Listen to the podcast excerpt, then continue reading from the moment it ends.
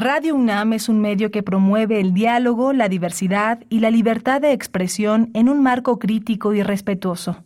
Los comentarios expresados a lo largo de su programación reflejan la opinión de quien los emite, mas no de la radiodifusora. Radio UNAM presenta Prisma RU. Una mirada universitaria sobre los acontecimientos actuales. Prisma RU. Relatamos al mundo.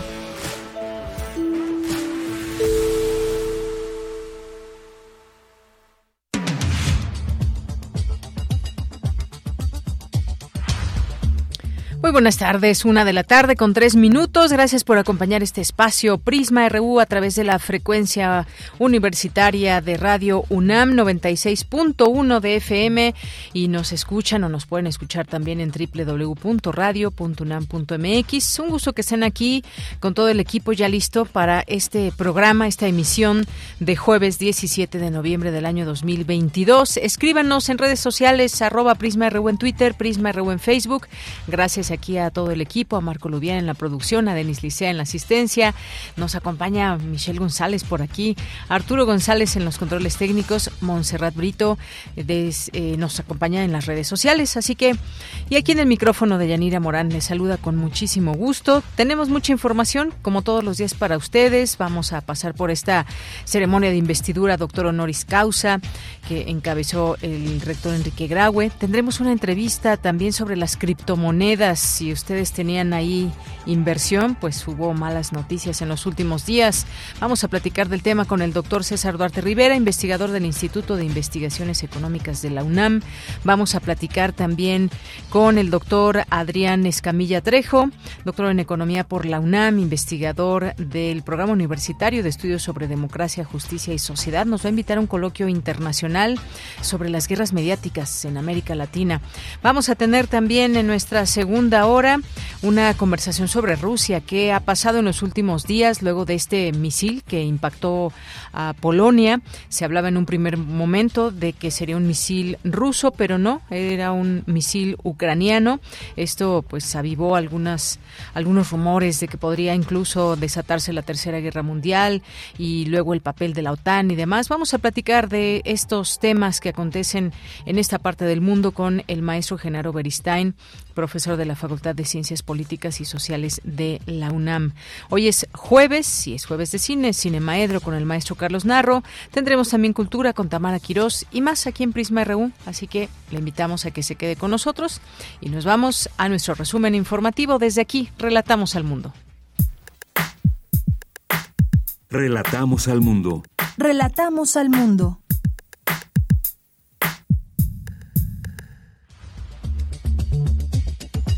La una con cinco en la información universitaria. Esta mañana el rector Enrique Graue presidió la ceremonia de investidura de doctor honoris causa 2022. Entre los galardonados se encuentra el cineasta Guillermo del Toro y la filósofa Judith Butler. Innovan académicos y estudiantes de la UNAM en plataformas educativas. Se entregaron los premios del concurso Innova UNAM para la enseñanza y aprendizaje de contenidos curriculares prácticos en ciencias y humanidades a distancia. Destaca la periodista Lucía Lagunes la labor del periodismo feminista para lograr una sociedad más informada. En la información nacional, la gobernadora de Aguascalientes, Tere Jiménez, confirmó la muerte de Porfirio Javier Sánchez Mendoza, secretario de Seguridad Estatal, tras caer el helicóptero donde viajaba. Dijo que todo parece indicar que se trató de un accidente. En su última conferencia mensual en el cargo de ministro presidente de la Suprema Corte de Justicia de la Nación, Arturo Saldívar aseguró que deja un poder judicial muy distinto al que recibió y con honestidad se puede hacer diferencia y que no importan los insultos, las críticas, las descalificaciones, siempre que uno tenga la certeza de que estás haciendo lo correcto. Hemos hecho lo correcto, hemos defendido en los hechos al Poder Judicial Federal. Entrego un Poder Judicial renovado, independiente y autónomo, como se demuestra con las sentencias que se emiten por los jueces, por las juezas, por los magistrados, por las magistradas y por esta Suprema Corte todos los días. Ahí está lo que hemos hecho. Seguiré comprometido en cualquier responsabilidad que asuma en los próximos meses y en los próximos años por un país próspero, con desarrollo pleno, más igualitario, más justo, pero sobre todo que nunca olvide que debemos tener una opción preferencial por los pobres de México. Bien, pues ahí la voz de Arturo Saldívar eh, y bueno, pues como ministro presidente de la Suprema Corte de Justicia de la Nación. Y el presidente Andrés Manuel López Obrador afirmó que tiene un perfil imaginario para suceder al ministro presidente de la Suprema Corte de Justicia de la Nación. Señaló que espera que quien llegue abone a que no haya violación a derechos humanos, que no haya corrupción, amiguismo ni influyentismo al interior del Poder Judicial. El Instituto Nacional de las Mujeres lanzó una campaña dirigida a la población masculina. Es tiempo de cambiar, dejemos el machismo, seamos hombres distintos. El propósito es prevenir y combatir la violencia de género que afecta a 7 de cada 10 mujeres mexicanas mayores de 15 años de edad y 8 de cada 10 agresiones son cometidas por hombres. En la información internacional, Rusia lanzó este jueves nuevos ataques sobre Kiev y otras ciudades clave de Ucrania. El Kremlin aseguró que Kiev no quiere negociar y la guerra debe continuar. El secretario general de la ONU, Antonio Guterres, instó hoy a los gobiernos del mundo a mantenerse firmes y cumplir con un acuerdo sólido sobre el clima en la cumbre COP27 de Egipto. Advirtió que el impacto del clima está diezmando las economías y las sociedades y sigue creciendo. Hoy en la UNAM, ¿qué hacer? ¿Qué escuchar? ¿Y a dónde ir? En el marco del Día Internacional para la Tolerancia, la edición de hoy jueves de la Gaceta de la UNAM nos presenta en su portada Tolerancia, fundamental para consolidar la democracia. Conoce todo acerca de este valor y cómo la sociedad mexicana lo ha perdido poco a poco, quedando casi ausente en espacios familiares y laborales. Además, en esta edición de la Gaceta podrás consultar el suplemento especial dedicado a los galardonados con el doctor honoris causa UNAM 2022. La Gaceta de la UNAM se encuentra disponible en el sitio oficial www.gaceta.unam.mx. No te puedes perder una emisión más de la serie Al compás de la letra, bajo la conducción de María Ángeles Comezaña. En esta ocasión el término fulgor guía la ruta de la palabra y la invitada será la poeta y ensayista Mariana Bernardes. Sintoniza hoy y todos los jueves en punto de las 18 horas el 96.1 de frecuencia modulada. Te invitamos a visitar la exposición fotográfica Corpus de Mentes, integrada por tres miradas distintas sobre la feminidad y el cuerpo. Ana Romo, Daniela Rosas y Luz Ortiz. Esta exposición la podrás visitar en el espacio Josep Torres Campalans de la Sala Julián Carrillo de Radio UNAM, en un horario de lunes a viernes de 11 a 19 horas. La entrada es libre y el aforo limitado. Durante tu visita a nuestras instalaciones es indispensable el uso de cubrebocas.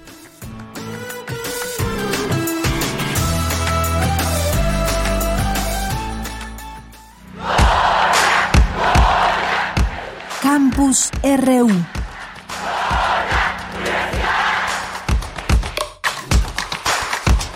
A la una con once entramos a nuestro campus universitario en este día jueves 17 de noviembre y destaca la periodista Lucía Lagunes la labor del periodismo feminista para lograr una sociedad más informada. Dulce García nos informa. ¿Qué tal, Dulce? Muy buenas tardes.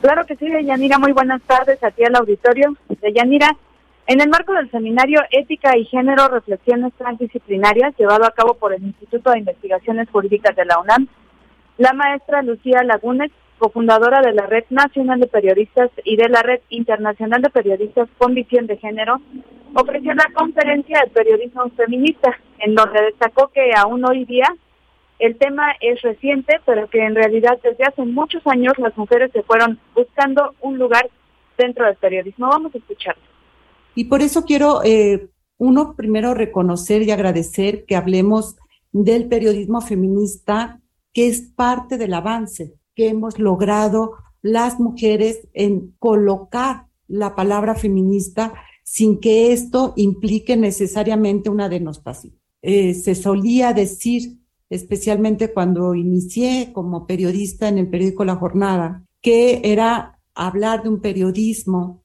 con causa, como era el de los derechos humanos de las mujeres, era hablar de un periodismo militar. y que eso rompía con la lógica periodística que tenía que eh, existir, que es la lógica hegemónica patriarcal que ha colocado una supuesta objetividad en quienes hacemos periodismo. Y Deyanira, la periodista feminista dijo que hace unos años en las oficinas dedicadas al periodismo se decía que quien hacía labor periodística no podía involucrarse en el feminismo porque rompía con un principio básico que era la famosa objetividad, según lo dijo ella, pero que dicho concepto es simplemente el reflejo de una subjetividad masculina. Vamos a escuchar por qué son precisamente los hombres del poder los que al ir construyendo esta herramienta fundamental que es el periodismo, fueron colocando también los valores de lo que tendría que ser denominado como un periodismo profesional, serio, eh, obviamente objetivo. Y al ir jerarquizando aquellos elementos que tendrían que ser avalados, reconocidos y a partir de los cuales se tenía que calificar el periodismo que se hacía, excluyeron de esta, de, em, de esta mirada todo lo que tuviera que ver con las mujeres. Y bueno, mira, Lucía Lagunes dijo que el periodismo feminista logró desvelar injusticias que han vivido por muchos años las mujeres por ejemplo, respecto del cáncer cervicouterino, acerca del cual en algún momento los servicios de salud públicos no dieron a las pacientes información confiable. Esto pues porque no contaban con personal capacitado para leer los resultados de los estudios y se daban a los pacientes lo que se llamó falso positivo o falso negativo, pues los análisis clínicos no se realizaban y aún así se les daba un resultado a las pacientes. De ahí eh, la fuerza del periodismo feminista. Es la información de Yanira. Bien, Dulce, muchísimas gracias y buenas tardes. Gracias a ti, buenas tardes. Bien, nos vamos ahora con mi compañera Virginia Sánchez. Preside el rector Enrique Graue la ceremonia de investidura de doctor honoris causa 2022. ¿Qué tal, Vicky? Muy buenas tardes, adelante. Hola, ¿qué tal, Bella? Muy buenas tardes a ti y al auditorio de Prisma RU pues esta mañana y hace unos momentos concluyó la ceremonia de investidura de doctor honoris causa 2022 a 12 destacadas y destacados académicos, investigadores y en esta ocasión nuevamente a un cineasta. El evento estuvo presidido por el rector Enrique Graue, quien estuvo acompañado por miembros de la Junta de Gobierno, el Patronato Universitario, el Consejo Universitario, el claustro académico, así como investigadores y demás eh, asistentes a este evento. Ahí el rector Enrique Graue destacó que se reconoce, entre otros méritos, por su capacidad creadora y su generosidad para compartir a estos doce galardonados. Escuchemos al rector. En el transcurso de esta ceremonia, reconocemos con gran satisfacción, con la distinción honoris causa, a una pléyade de personajes que han sobresalido por su calidad docente, por su sed de conocimientos por sus saberes, por sus pesquisas, por su capacidad creadora y por su gran generosidad para compartir. Los hoy doctorantes son motivo de orgullo y admiración para las comunidades que las propusieron a la Comisión del Mérito Universitario y posteriormente al Pleno del Consejo. Quienes hoy distinguimos se han caracterizado por una notable trayectoria en la preservación, creación y difusión del conocimiento, así como de las diversas expresiones de la cultura en beneficio de la educación y del futuro de la humanidad. Por su parte, el secretario general Leonardo Lomelí Vanegas dio lectura al acta de la sesión extraordinaria correspondiente donde se detalla esta distinción. Escuchemos algo al respecto. El Consejo Universitario les otorga su máxima distinción por ser personas con méritos excepcionales que, con su obra, han contribuido de manera sobresaliente al desarrollo y engrandecimiento de las ciencias, las humanidades, el arte y la cultura, así como al mejoramiento de las condiciones de vida o de bienestar de la humanidad. Y bueno, pues el grado de doctor honoris causa 2022 fue otorgado a la filósofa Judith Butler por su amplia y relevante trayectoria profesional y académica, por su contribución al fortalecimiento en la construcción de un pensamiento abierto y progresista en la actualidad. Al sociólogo Manuel Castells Olivar por, su, por sus aportes en las ciencias sociales y en el estudio de las grandes revoluciones tecnológicas y los cambios sociopolíticos. A la bióloga Joan Corey por ser un referente en la biología de plantas y una de las genetistas más influyentes de la era moderna, gracias a su innovador trabajo científico y pionero en el uso de la genética molecular para la defensa de la diversidad biológica. A la físico-matemática Ingrid Doberschiff por su destacada trayectoria en las matemáticas y su aplicación en el desarrollo de la ciencia tecnológica. Al director de cine, productor y guionista Guillermo del Toro por su destacado trabajo cinematográfico, su impulso al cine en México y su altruista apoyo para jóvenes con becas para estudiar y desarrollar sus proyectos en México y en el extranjero. En este caso, por cuestiones de trabajo, él se encuentra en Los Ángeles, California, y recibió las insignias y distinciones por la coordinadora de acción cultural de la UNAM, Rosa Beltrán. También se le otorgó a la filóloga María Rosario Dosal Gómez por su amplia trayectoria profesional y académica y por su notable labor docente en la enseñanza de las humanidades en México. También a la, a la política económica María Ángeles Durán Eras por su destacada labor en la investigación y promoción de la igualdad entre mujeres y hombres y su compromiso por visibilizar la importancia del trabajo no remunerado y de la salud. También fue otorgado al historiador Javier García Diego Dantán por su amplia trayectoria en la investigación histórica sobre la Revolución Mexicana y la difusión y transmisión de la cultura de nuestro país. Al fotógrafo y diseñador gráfico Rafael López Castro por dedicar una vida a capturar imágenes de México y su gente y generar arte y memoria a través de la fotografía y el diseño. También a la escritora Angelina Muñiz Huberman por sus contribuciones en la cultura hispanoamericana, la mística sefardí y la resignificación de la experiencia en el exilio que han fortalecido la literatura mundial. Al biofísico Urival Domingo Esposani Postay por sus aportes en el campo de la biología, bioquímica y biomedicina que contribuyen a la atención de problemas de salud pública. Y finalmente también al jurista Ricardo Rivero Ortega por su defensa del valor de las universidades, del humanismo en las aulas y del papel de la Universidad de Salamanca como puente académico entre Europa y, Latinoamérica. Y en representación de las y los galardonados tuvo la palabra la escritora Angelina Muñiz Coverman, quien destacó la importancia de la Universidad Nacional, dijo, la institución que sale adelante de todos los avatares que es el compendio de un país. Escuchémosla. El refugio de la tradición y de la modernidad la institución que sale adelante de todos los avatares, del bien y del mal, de la paz y la guerra, de la construcción y de la destrucción, que puede proponer lo más novedoso y que se enfrenta a lo irracional con la frente en alto que admite la crítica en aras del progreso y que la utiliza para mejorar que sabe corregir y enderezar el camino, que sus puertas están siempre abiertas al conocimiento sin miedos y a la investigación sin límites, que es la libertad de cátedra su fundamento imbatible. De ahí su lema, por mi raza hablará el Espíritu.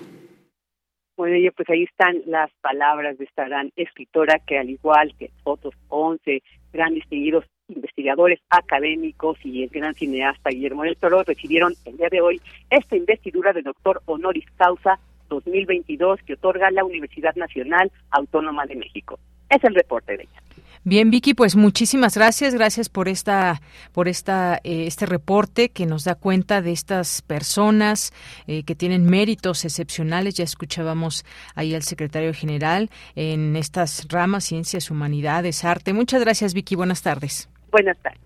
Continuamos, una de la tarde con 21 minutos. Nos vamos ahora con Luis Fernando Jarillo porque el plan B del presidente Andrés Manuel López Obrador para lograr una reforma electoral es cambiar leyes. ¿Qué tan viable es esto? Bueno, pues Luis Fernando nos platica. Adelante, Luis. Buenas tardes. Buenas tardes, de Yanira, a ti y a todo el auditorio de Prisma RU. Este martes, el presidente de la República, Andrés Manuel López Obrador, dijo que es necesaria la aprobación de la reforma electoral a través de cambios a la Constitución. Sin embargo, de no ser el caso de ser aprobada en el Congreso, existe un plan B para lograr la transformación del sistema electoral a través de modificaciones a leyes secundarias. Escuchemos lo que dijo entonces. Como es tan importante el que haya democracia, pues es probable que yo envíe una reforma a la ley que no requiere de dos terceras partes. Un plan B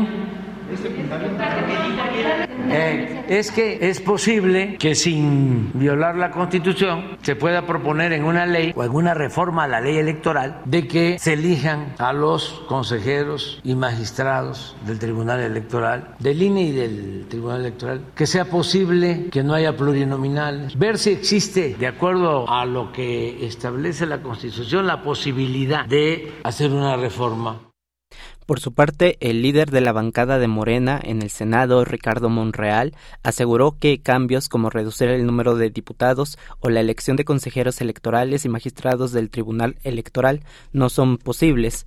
Eh, a medios de comunicación, el legislador se refirió, eh, sin decir su nombre, a Laida Sansores como una de las razones por las que el Partido Revolucionario Institucional no acompañará la reforma. Escuchemos. No hay forma de que la mayoría calificada se construya en la Cámara de Diputados, dado el anuncio de ayer del presidente del PRI. El presidente del PRI siente que no se ha cumplido con los acuerdos de la última reforma en materia de seguridad y la agresión sobre todo del estado de su origen sigue persistente y eso aleja la posibilidad de acuerdos por eso no creo que el PRI acompañe la reforma y sin el PRI no se lograría la mayoría constitucional. Entrevistamos a Javier Contreras, maestro en Derecho, profesor de la Facultad de Derecho eh, y en la FESA Catlán, también profesor en la Universidad Iberoamericana Campus Puebla, para saber qué alcances tiene este plan B. Escuchemos. Mucho del modelo electoral que tiene nuestro país está principalmente contenido en el artículo 41 constitucional, que es lo que habla acerca de la conformación general eh, del Consejo General del INE, eh, cómo es nuestro proceso democrático, de qué manera se elige a los consejeros generales, a los magistrados electorales. Cuando el presidente habla de un plan B, pues se antoja muy difícil que el plan B realmente funcione. Ninguna ley, por más general que sea, por mayor eh, relevancia política que pueda tener, puede estar por encima de lo que dice el texto constitucional. Esto quiere decir que muchas de las propuestas no podrían eh, llevarse a cabo, como eliminar los órganos electorales locales o incluso lograr el, voto electrónico. Si se, opera, eh, si se opta por el Plan B, la Suprema Corte de Justicia de la Nación deberá decidir si las leyes aprobadas son constitucionales. La oposición en el Congreso tiene la facultad de interponer acciones de inconstitucionalidad. Eh, ¿Qué podría lograrse? Escuchemos se podría manejar, por ejemplo, es algunos ajustes eh, respecto al modelo de comunicación política en los minutos de los que dispone cada partido político para promover a sus candidatos. Otra cosa que se podría modificar es la estructura interna del Instituto Nacional Electoral, algunos elementos de su servicio profesional electoral nacional o incluso hacer más eh, reducido o con menos funciones el modelo de fiscalización electoral, es decir, quién revisa cuánto tiempo, cuánto dinero se gasta, las campañas de comunicación política, eso sí se podría modificar en leyes secundarias. Pero lo que refiere a el principio de elección de los legisladores, la integración del Consejo General, eso no se va a poder cambiar, porque eso aparece dentro de la Constitución. Para el maestro Javier Contreras es importante que se discuta la reforma electoral porque tiene muchos puntos relevantes, como modificar el financiamiento a partidos políticos durante el periodo ordinario, es decir, cuando no hay campañas electorales. Escuchemos por ejemplo, la reducción de los de sueldos y ciertos recursos dentro del propio instituto, el cambio del modelo de financiamiento de partidos políticos, es decir, que sean los militantes, las militantes las que mantengan a sus propios partidos vía donaciones o cuotas a la militancia. Hay cosas muy rescatables en la reforma y que se tienen que discutir. El domingo 27 de noviembre, el presidente convocó a una marcha para defender la reforma electoral. Este es mi reporte de Yanira. Bien, Luis Fernando, muchas gracias y buenas tardes. Buenas tardes. Continuamos. Queremos escuchar tu voz. Síguenos en nuestras redes sociales. En Facebook como Prisma RU y en Twitter como arroba PrismaRU. Una de la tarde con 27 minutos. Continuamos. Vamos a hablar de un tema de, pues, que tiene que ver con estas llamadas criptomonedas, Bitcoin. ¿Qué pasó con la principal de ellas, la principal criptomoneda tras el derrumbe FTX? ¿Qué es lo que ha pasado? ¿Cómo ha afectado a quienes tenían inversiones así, de esta manera, en criptomoneda? Y bueno, hemos invitado hoy al doctor César Duarte Rivera, investigador del Instituto de Investigaciones Económicas de la UNAM y profesor de la Facultad de Economía. Sus líneas de investigación, teoría y política monetaria, economía financiera y monetaria. Doctor César Duarte, bienvenido, buenas tardes. Hola, ¿qué tal? Buenas tardes. Gusto en saludarle. Pues eh, me gustaría que nos explique este tema de las criptomonedas. Hay mucha gente de nuestro público que en algún momento nos ha preguntado. Hemos hablado en su momento de este tema, pero ¿qué fue qué fue lo que lo que pasó? Porque se habla incluso de personas que tenían ahí invertido su dinero, un millonario de criptomonedas que perdió 94% de su riqueza en tan solo 24 horas. La volatilidad de todo esto, ¿cómo cómo entenderlo, doctor? Este, sí, y, lo que ocurre es que las criptomonedas son un instrumento relativamente nuevo, en el cual se, se han atraído mucho, digamos, muchos capitales para invertir y para obtener ganancias, ¿no? Entonces, lo que ha ocurrido es que, o lo que ha caracterizado estas, estos instrumentos es que son, es su alta volatilidad.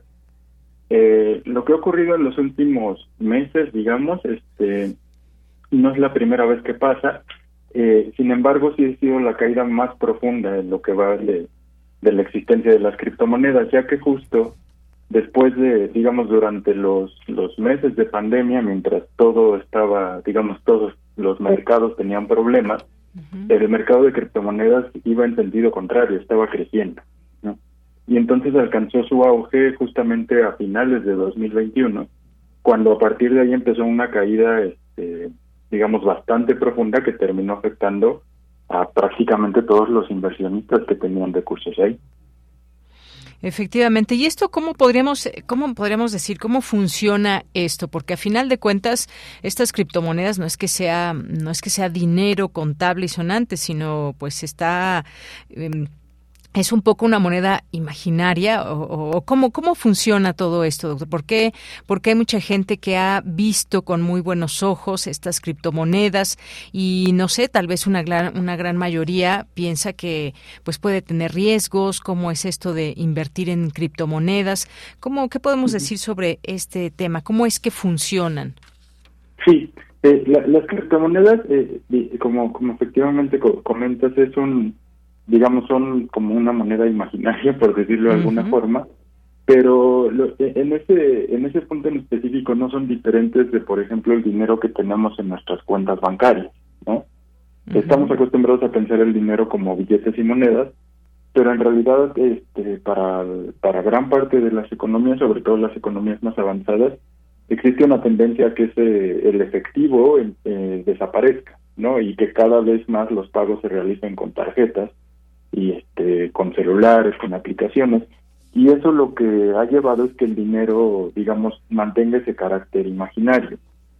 La gran diferencia que tienen las criptomonedas es que el dinero que usamos nosotros, por ejemplo los pesos mexicanos, eh, eh, son emitidos por, por el Banco Central, por el Banco de México. Entonces eso le da respaldo a su valor. No hay una institución central que se encarga de emitirlo, que se encarga de regular su valor, que se encarga de intervenir en el mercado cuando se empieza a depreciar mucho, cuando se empieza a apreciar mucho.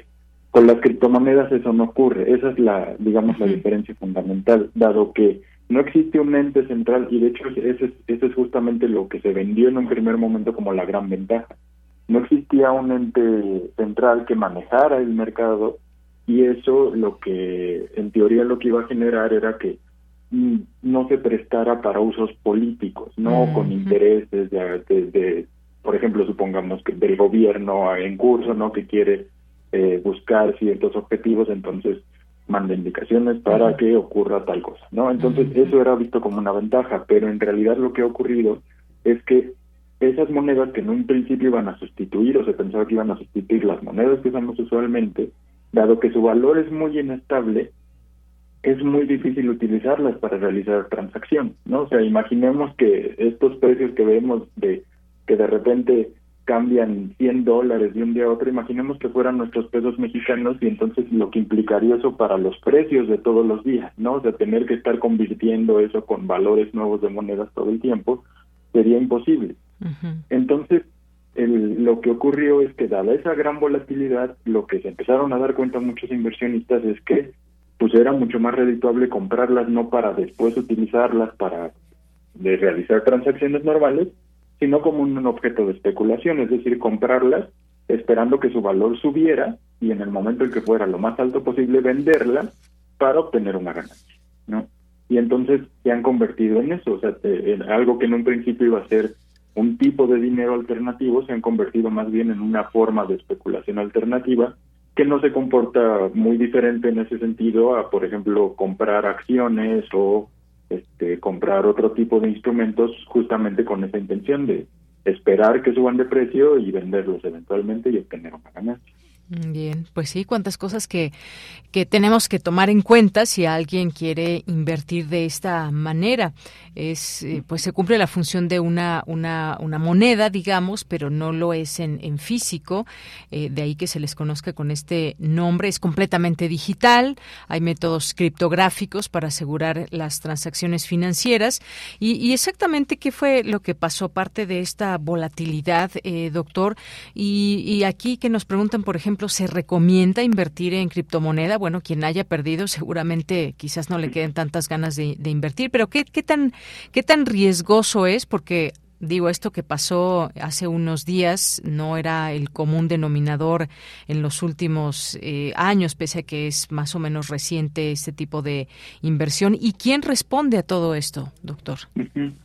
Sí, justo es, es, digamos, en el sentido de recomendar invertir, este, lo, cuando a mí me preguntan eso, yo siempre digo, o sea, no, no inviertan lo que no están dispuestos a perder, mm, ¿no? O sea, si quieren invertir en criptomonedas esperando obtener alguna ganancia, pues puede ser que obtengan una ganancia, pero y puede ser que esa ganancia sea considerable, pero también puede ser que pierdan todo, ¿no? Que obtengan una pérdida muy fuerte. Entonces, digamos, si se va a invertir en criptomonedas es siempre estando consciente de ese riesgo, ¿no? De, que pues no hay nada garantizado y que existe la posibilidad de perder la inversión, ¿no?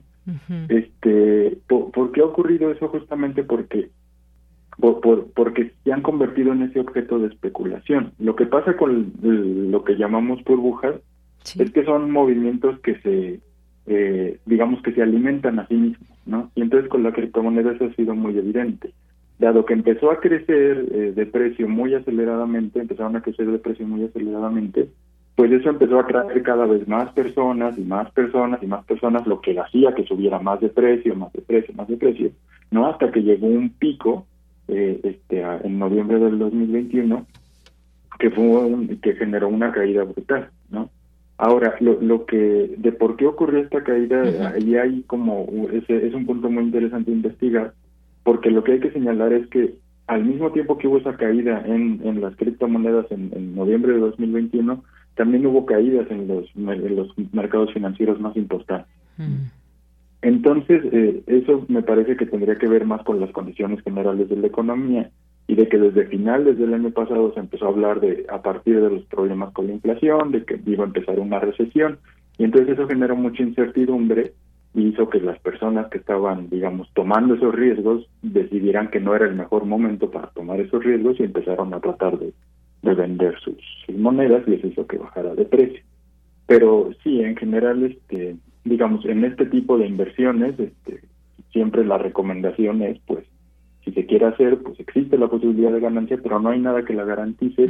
Si se pierde esos recursos, no hay nadie que responda al respecto, porque también eso es un riesgo conocido desde antes que se Claro, y eso es muy importante destacar, no hay garantías, no hay quien responda por todo esto, porque pues estas criptomonedas tienen distintas características que son diferentes respecto a los sistemas tradicionales. Cuando uno quiere invertir, tiene una cierta cantidad de dinero, vas al banco, te dicen, bueno, este es el interés que puedes ganar, sabemos que son muy bajos esos intereses que te da el banco, pero te dan otras posibilidades. Por una parte puede ser una inversión, a cuánto tiempo, y pues ahí está también el interés que se va ganando de manera mensual. Está, por ejemplo, también la inversión en CETES y en hay otros hay otras modalidades también en las que se puede invertir, pero efectivamente aquí ninguna institución eh, pues está de, por medio, no están reguladas o controladas por ninguna institución, no requieren de intermediarios en estas transacciones y pues bueno, efectivamente es, es difícil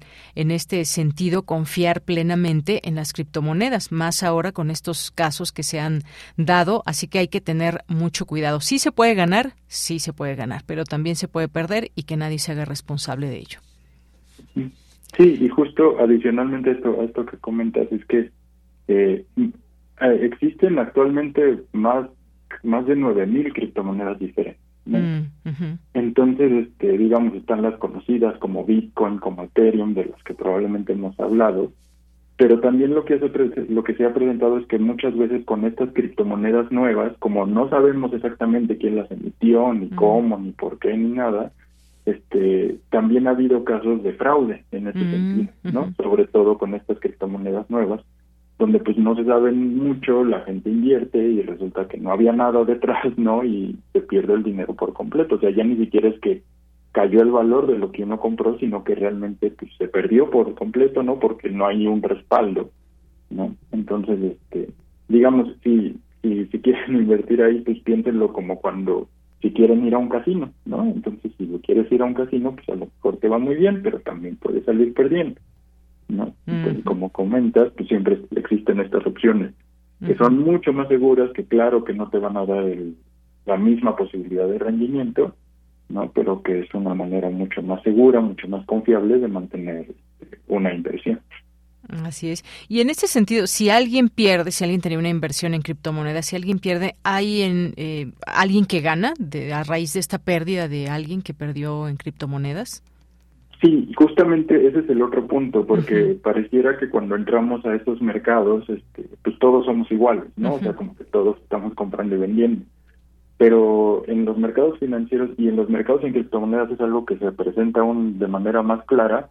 Hay estos grandes inversionistas, ¿no? Que invierten cantidades brutales de dinero y eso lo que les permite es que, dado la gran cantidad de dinero que invierten, la gran este, porción del mercado que controlan, ellos pueden afectar el precio de una manera muy directa.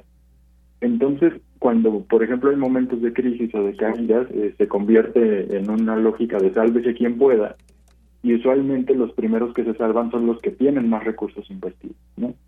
Y, digamos, las personas de a pie, como nosotros, que no tenemos información privilegiada, que somos los últimos en enterarnos, ¿no? Somos los que nos quedamos con esas, este, digamos, con esas pérdidas, ¿no? Mientras que estos grandes inversionistas son los que suelen salir, este, a tiempo. Hay personas que están comprando esas criptomonedas a precios más bajos, no justamente con la expectativa de que eventualmente vuelvan a subir y a recuperarse, ¿no? Pero este pero digamos, siempre en estos mercados hay perdedores y hay ganadores.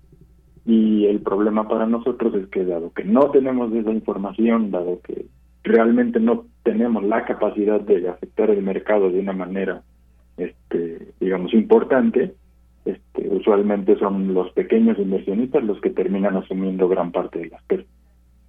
Bien, pues sí, todo, eh, todo un mundo esto de las criptomonedas. Hay un, hay un país que pues ha ocupado esta criptomoneda, su presidente, el presidente del Salvador, Nayib Bukele, pues eh, en algún momento pues hizo este, esta, digamos, este cambio de a criptomonedas. Exactamente no sé cómo funciona, pero anunció apenas hace unas horas que comprará un Bitcoin diario y esto a un año de esta adopción del Bitcoin como moneda legal en El Salvador. Eso fue a grandes rasgos lo que hizo, adoptó esta Bitcoin o estas criptomonedas como la moneda legal de El Salvador y eh, pues muchas preguntas que surgen alrededor, pero cómo, cómo si podemos mirar desde pues desde México cómo funciona esto en un país, ¿qué podemos decir? Sé si usted ha visto estas informaciones en torno a pues cómo cómo es que qué pasa en El Salvador con la Bitcoin.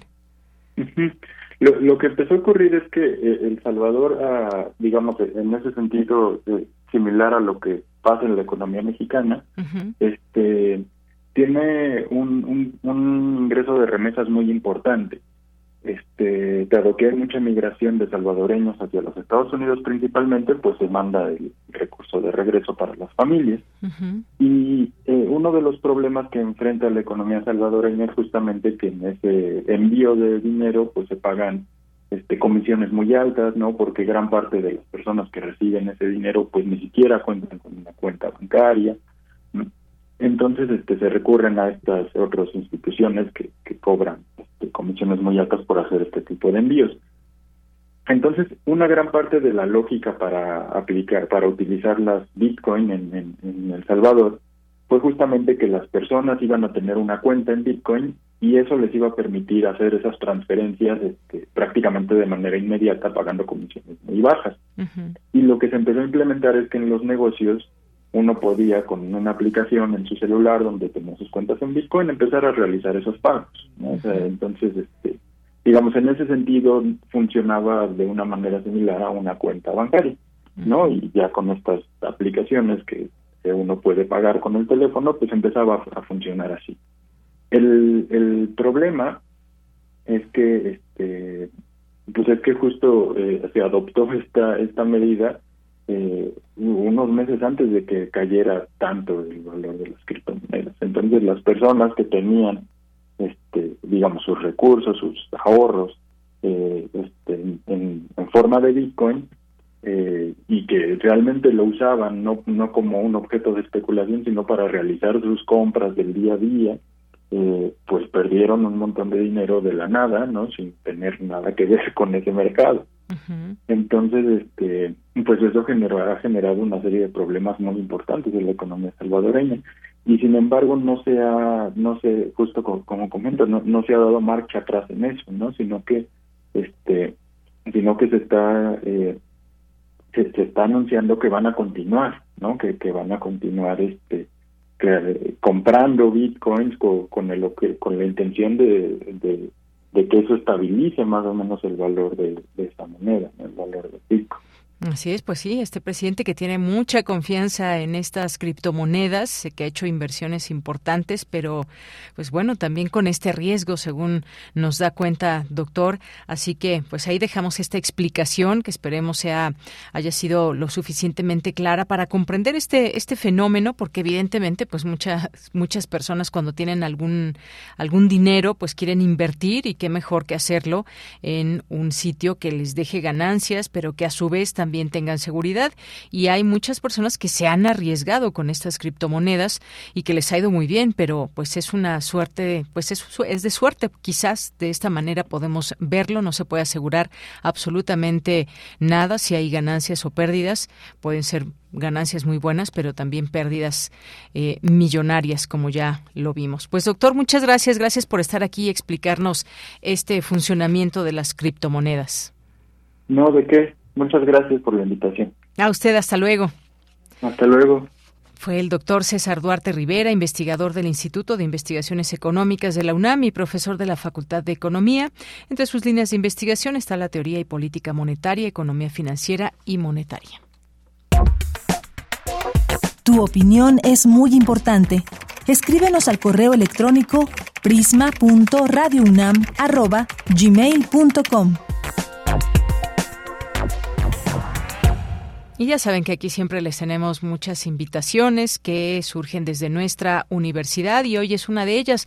Nos, eh, nos acompaña ya vía telefónica Adrián Escamilla Trejo, doctor en Economía por la UNAM, investigador del Programa Universitario de Estudios sobre Democracia, Justicia y Sociedad de la UNAM. Es docente de la Facultad de Economía de la UNAM desde 2009. Sus líneas de investigación, desigualdad y democracia, cadenas globales de valor y desarrollo. ¿Qué tal, doctor Adrián? ¿Cómo estás? Muy buenas buenas tardes. Hola, Deyanira, buenas tardes. Muchísimas gracias por la invitación y saludos al auditorio. Gracias. Pues nos vas a invitar a un coloquio internacional que lleva por nombre Las guerras mediáticas en América Latina, actores, intereses y alternativas. Cuéntanos, por favor. Así es, muchas gracias por el espacio. Bueno, eh, pues ¿de qué se trata este coloquio internacional?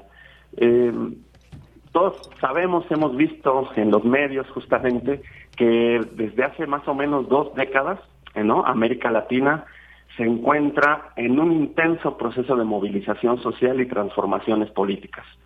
Como resultado, pues nuestra región atraviesa lo que muchos han dado en llamar la segunda ola progresista, bajo los gobiernos ahora muy recientes de Gustavo Petro y de Francia Márquez en Colombia, de Lula, recientemente eh, que triunfó en Brasil. Y bueno, pues a esta segunda ola se suman actores como nuestro presidente Andrés Manuel López Obrador, Gabriel Boric en Chile, Alberto Fernández en Argentina, en fin.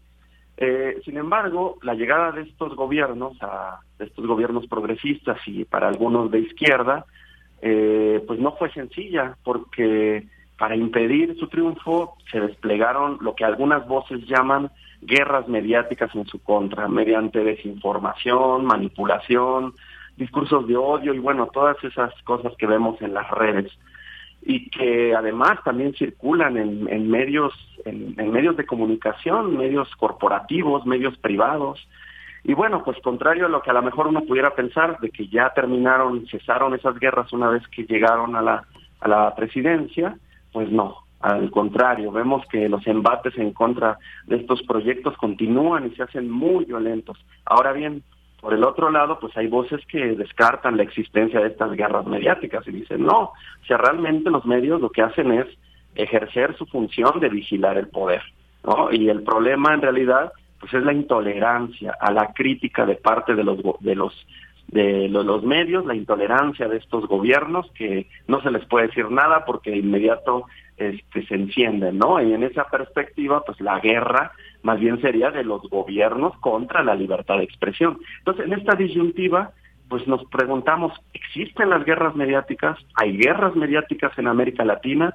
¿O más bien es parte de una narrativa política? Y pues para eso invitamos a académicos este, de México, del extranjero, eh, también a, eh, a, activistas, a funcionarios públicos, y les vamos a preguntar, ¿realmente existen estas guerras?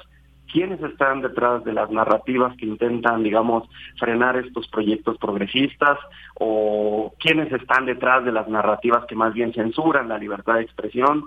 ¿Cómo han visto desde sus respectivos ámbitos este fenómeno y bueno, pues esa es la invitación que le hacemos al público que amablemente nos escucha, que se den una vuelta allí al auditorio Alfonso Caso, en el corazón de CEU, ahí junto a las islas, donde va a haber este, grandes, grandes exponentes. Deyanira, si me lo permites, me permites mencionar algunos. Sí, claro que sí, adelante.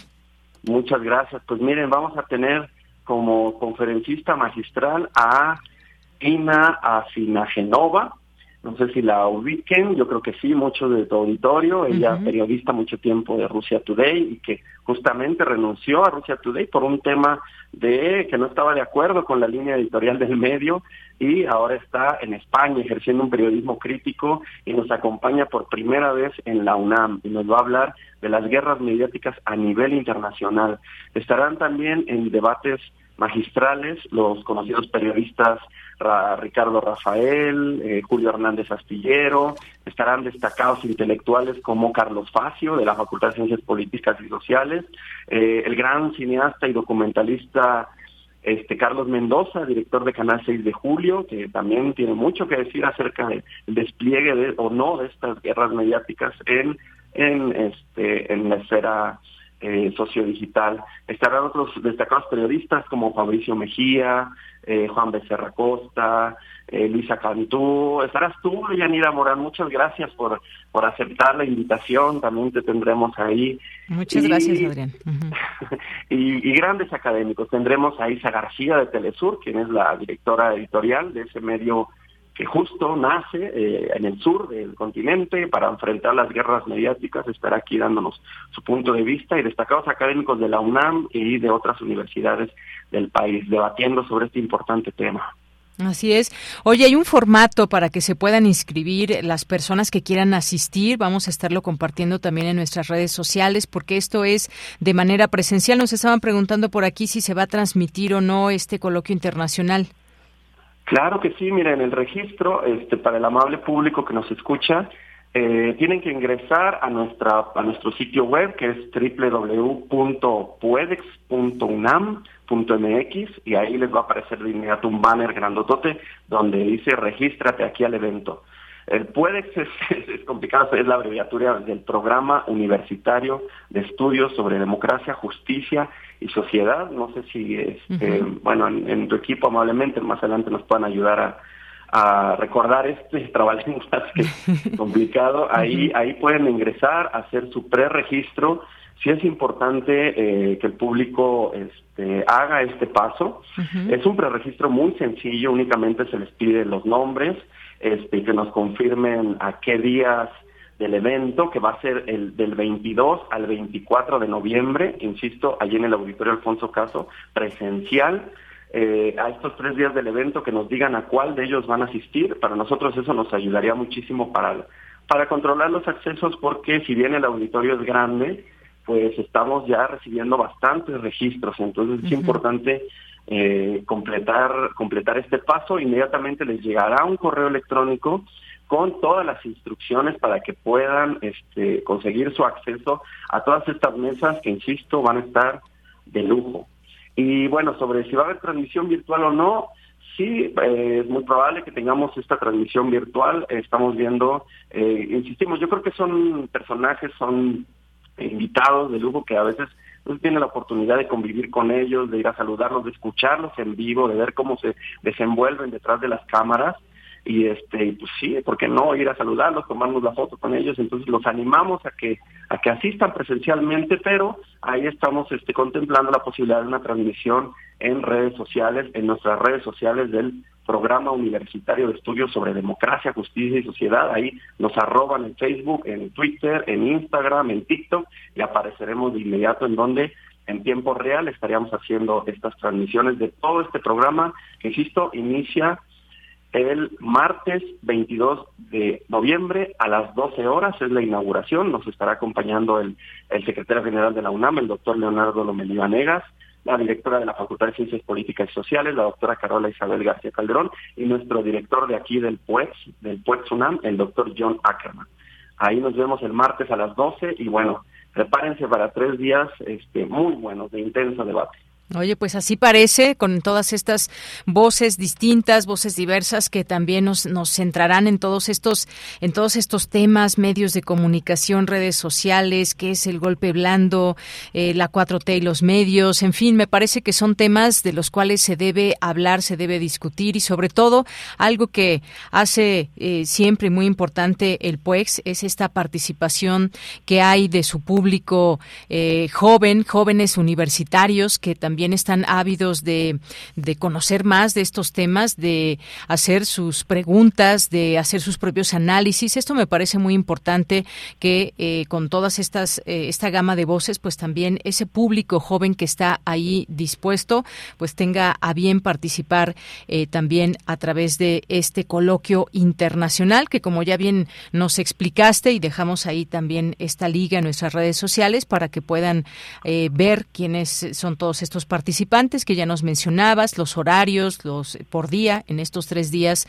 de coloquio internacional y este gran tema que han elegido, las guerras mediáticas en América Latina, actores, intereses y alternativas. Bien, pues Adrián, creo que pues será eh, serán días intensos de mucha información y pues muchas gracias por tanto por esta eh, invitación que le haces al público, por la invitación por supuesto que nos han hecho para participar ahí y por allá por allá nos veremos. Al contrario, Yanira, muchas gracias a ti por la invitación, con mucho gusto los esperamos. Eh, es un coloquio abierto a los jóvenes y universitarios, al público en general, es un debate muy necesario este, eh, ponerlo en la agenda pública, en la agenda de investigación, este, las guerras mediáticas y su relación con los procesos de transformación y emancipación democráticos que estamos viviendo hoy en día. Ahí está la invitación, los esperamos. Muchísimas gracias. Saludos a todos.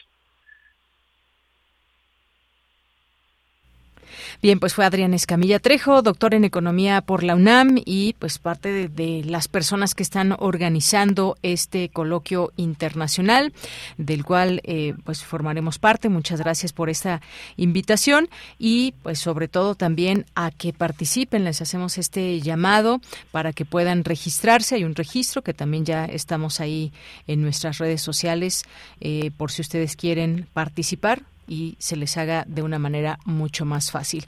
Es la una con 57 minutos. Vamos a escuchar esta invitación antes de irnos al corte que nos dejó Dulce Wet.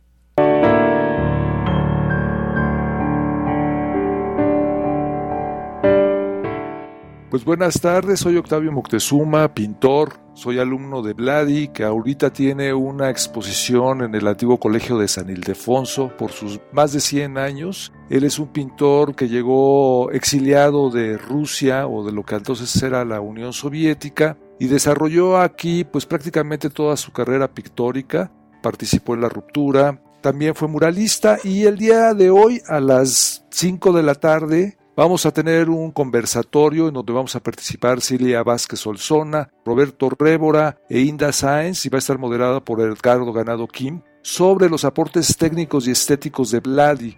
Vladi era un pintor culterano que se interesó muchísimo por las técnicas pictóricas, se dedicó a rescatarlas del Renacimiento italiano, se interesó muchísimo en la pintura veneciana de Tiziano, digamos que la parte última de su producción está dominado por esta técnica. Entonces, pues nos vemos en un rato, ahí los esperamos.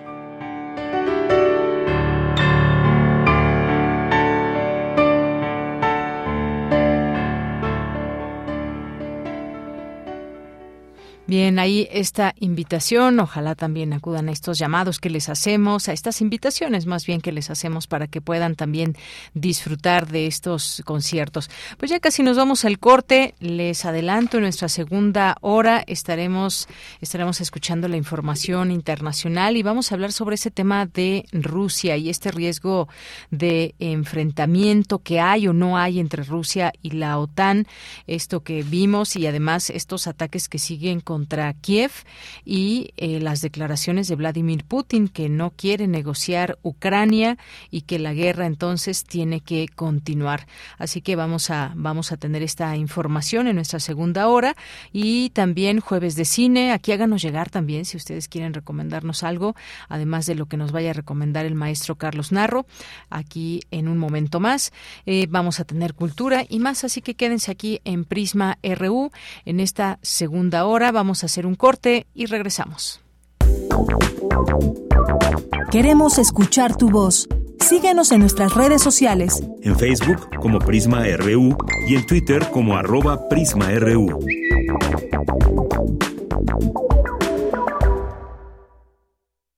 ...2022...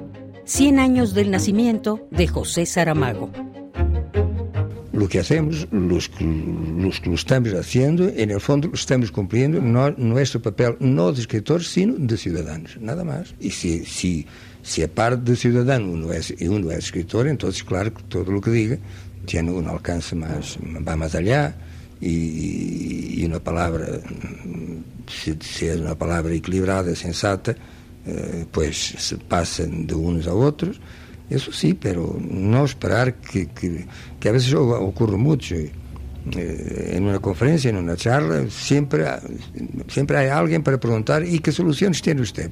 Pero porque tengo yo que tener soluciones. José Saramago, 96.1 FM. Radio UNAM, Experiencia Sonora. Aire recibes, metal vibrante, brisa que orienta a los extraviados y estremece a los amorosos. La música para trompeta, salsa, jazz, balada, está en Viento de bronce. Con Juan Arturo Brennan, lunes a viernes 6.40 de la mañana y 15 horas. Radio UNAM, Experiencia Sonora. El presupuesto de México refleja su triste realidad. Morena prefiere gastarse el dinero de nuestros impuestos en obras faraónicas que no benefician a nadie, en lugar de destinar los recursos para que las familias mexicanas salgan de la crisis. La economía va mal, los empleos ya no existen y la esperanza se acabó.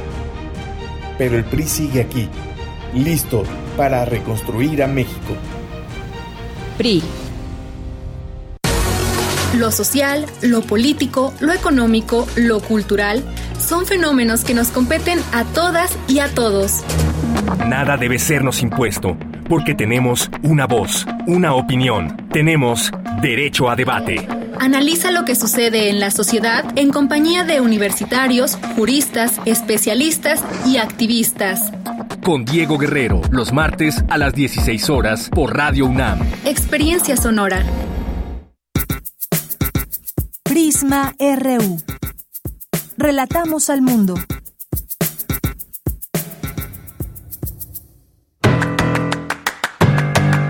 Mañana en la UNAM, ¿qué hacer? ¿Qué escuchar? ¿Y a dónde ir?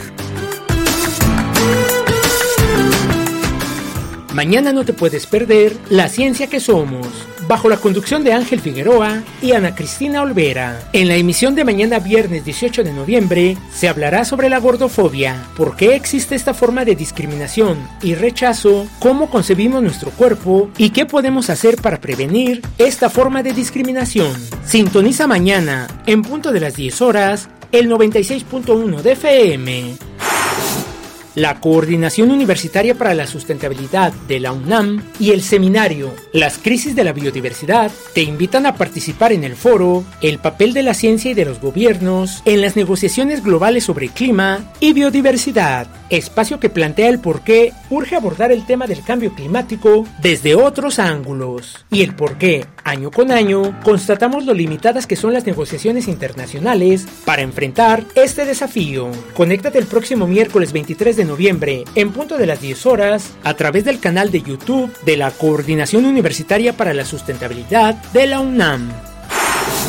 La Secretaría General del Sindicato de Trabajadores de la UNAM organiza la decimosexta carrera nocturna 8 kilómetros, que se llevará a cabo el 26 de noviembre en punto de las 18 horas en el Estadio Olímpico Universitario. El periodo de inscripción se lleva a cabo del 14 al 18 de noviembre en las comisiones mixtas del Estunam ubicadas a un costado del Estadio Olímpico Universitario.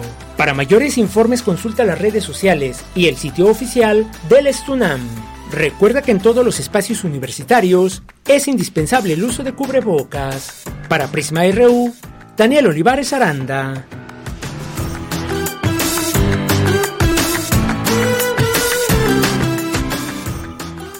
Bien, estamos de regreso aquí en Prisma RU. Gracias por continuar en esta segunda hora donde tenemos mucha información y tenemos también nuestros acostumbrados saludos para nuestras y nuestros radioescuchas que nos hacen llegar sus mensajes, fotos, videos y más, como Eduardo Mendoza. Muchos, muchos saludos. Eh, gracias también a Aldo McFly. Muchas gracias. También aquí presente a nuestros amigos y amigas del Instituto de Investigaciones Económicas, Diana E. también, eh, Jorge Morán Guzmán, que nos dice, sí existen las guerras mediáticas respaldadas por grandes corporaciones que siempre ganan billones de dólares, euros, a partir de miles de millones de consumidores de diferentes niveles y en muchos casos apoyados por gobiernos que solo ven sus intereses. Eh, México es un caso. Muchas gracias, Jorge. Mayra Elizondo nos dice felicidades, un extremadamente interesante y la calidad de invitados. Yo quiero presenciar esto, pues ojalá que te des por ahí cita, Mayra Elizondo, por ahí estaremos. Muchas gracias, Mayra. Refrancito, excelente lista de invitados. No digo cartel porque luego no distinguen acentos en las redes, los contras y este asunto de las guerras feroces por la verdad y la información. Por ejemplo, el senador Emilio Álvarez y Casa, yo mandé registro, pero no me han contestado. Bueno, pues esperemos que te respondan pronto. Refrancito, nos eh, comentan que es de manera inmediata. Quizás puedes revisar en el spam. Hay una, eh, por ahí una advertencia también que si no te llega de manera eh, rápida, pues que cheques, tal vez se fue ahí al spam. Muchas gracias y saludos. Jorge también nos dice saludos para todos. Ya es jueves y el devenir diario bien informado gracias a Prisma RU. Gracias, Jorge. Diana E también nos dice cómo puede escuchar otra vez la entrevista. Muchas gracias de las criptomonedas. Pues en nuestro, en nuestro podcast de Radio UNAM, si te metes a la página de Radio UNAM, que es www.radio.unam.mx, ahí te vas a la sección de podcast y vienen todos los programas por orden alfabético, así que te vas a la P de Prisma RU y ahí encontrarás nuestros podcasts. El de hoy, pues posiblemente se suba hacia la tarde o el día de mañana. Diana, muchas gracias por el interés.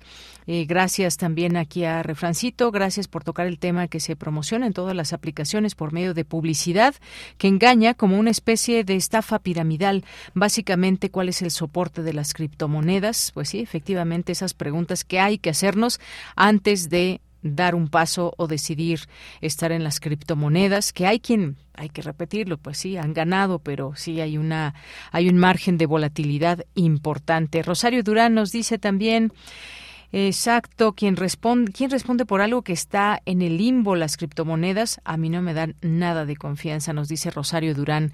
Así es, Rosario, muchas gracias y saludos. Saludos también a Mario Navarrete Real por aquí, a Santiago Luis Enrique Castillo, muchas gracias a Guerrero, gracias Rosario también por feliz jueves, ya mañana es viernes, pues sí, efectivamente, ya para cerrar la semana. Alfonso Hafling también, muchas gracias. Dice, ¿cómo hacer periodismo? Si son una bola de aduladores del poder. Gracias, todas las todas las eh, las voces son eh, aquí libres, importantes para nosotros. Así que, pues gracias y pues ya sabremos que no contaremos con tu presencia en este coloquio. Muchas gracias, Alfonso Hafling. Eh, ¿Quién más por aquí? A todo el equipo que trabaja y que sostiene al PUEX, también muy trabajadores. Les mandamos muchos saludos a todas y a todos quienes forman parte de, de este programa. Marcela Román también por aquí presente en las redes, muchos saludos. David Castillo Pérez también nos dice presente, muy buenas tardes al trabajador equipo de Prisma RU, pues aquí en el quehacer cotidiano mientras empieza el excelente noticiero de esta universidad. Muchos saludos y pues aquí con el calorcito. Muchas gracias David Castillo. Moisés, también muchos saludos. Leyenda Pop, también le mandamos muchos saludos. Gracias aquí a, eh, a Paulina Guadalupe, Patricia León, muchos saludos. Juan Torres, en la Cuauhtémoc también. Em, Rafael García, muchas gracias. Raúl Roberto Reyes, Carlos Oropa, Gerardo Rivera, muchas gracias. Guerrero también. TGJ también. José Sánchez Rosas, que también nos dice, hay repetición en algún, en algún momento. Sí, tenemos nuestro podcast y manda muchas felicitaciones. Gracias, José Sánchez Rosas. Y les mandamos saludos a quienes nos están escribiendo en nuestras redes sociales, arroba Prisma RU en Twitter, Prisma RU en Facebook. También nos dice Eduardo Mendoza que nos está escuchando desde Morelos, haciendo talacha de fotos. Y bueno, pues muchísimas gracias aquí por la fotografía que nos mandas y mientras trabajas nos estás escuchando. Saludos, Eduardo. Un abrazo para ti. ¿Quién más por aquí está? Eh, pues quien vaya llegando, les mandamos muchos saludos, seguimos leyéndoles y respondiendo sus inquietudes. Y bueno, pues nos vamos ahora con la siguiente información de mi compañera Cindy Pérez Ramírez. Reflexionan especialistas sobre las experiencias del trabajo social y las enfermedades neurológicas y los trastornos psiquiátricos. Adelante, Cindy.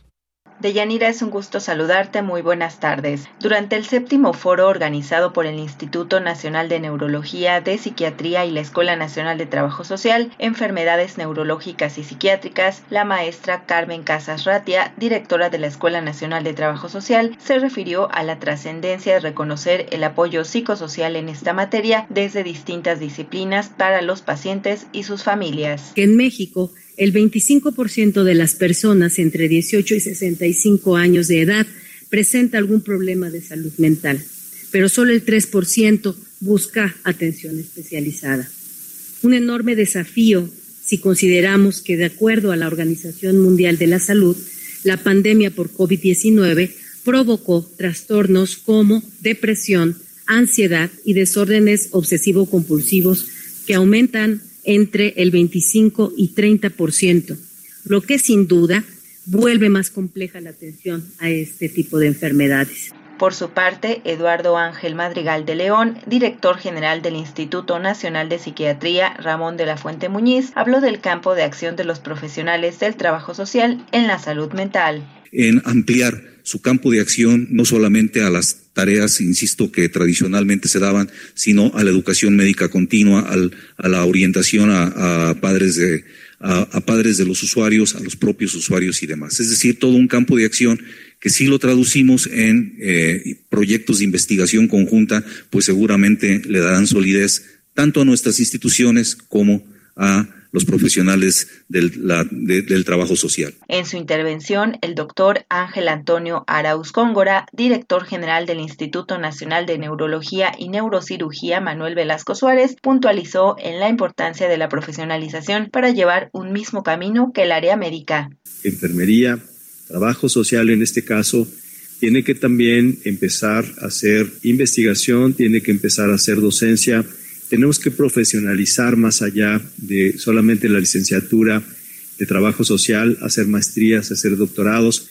Y creo que la única forma en que puede lograrse es justamente con la colaboración interinstitucional. Deyanira, México es el país de los 15 medidos por la Organización para la Cooperación y el Desarrollo Económicos OCDE, donde más aumentó el número de personas con ansiedad y depresión, mientras que de acuerdo con datos del gobierno federal, solo dos de cada 10 personas, el 20%, con algún problema o condición mental que requiere atención, la obtiene, y aquellas que logran ser atendidas no siempre reciben un diagnóstico adecuado. Hasta aquí la información. Muy buenas tardes. Gracias y continuamos ahora con la información internacional a través de Radio Francia. Relatamos al mundo. Relatamos al mundo.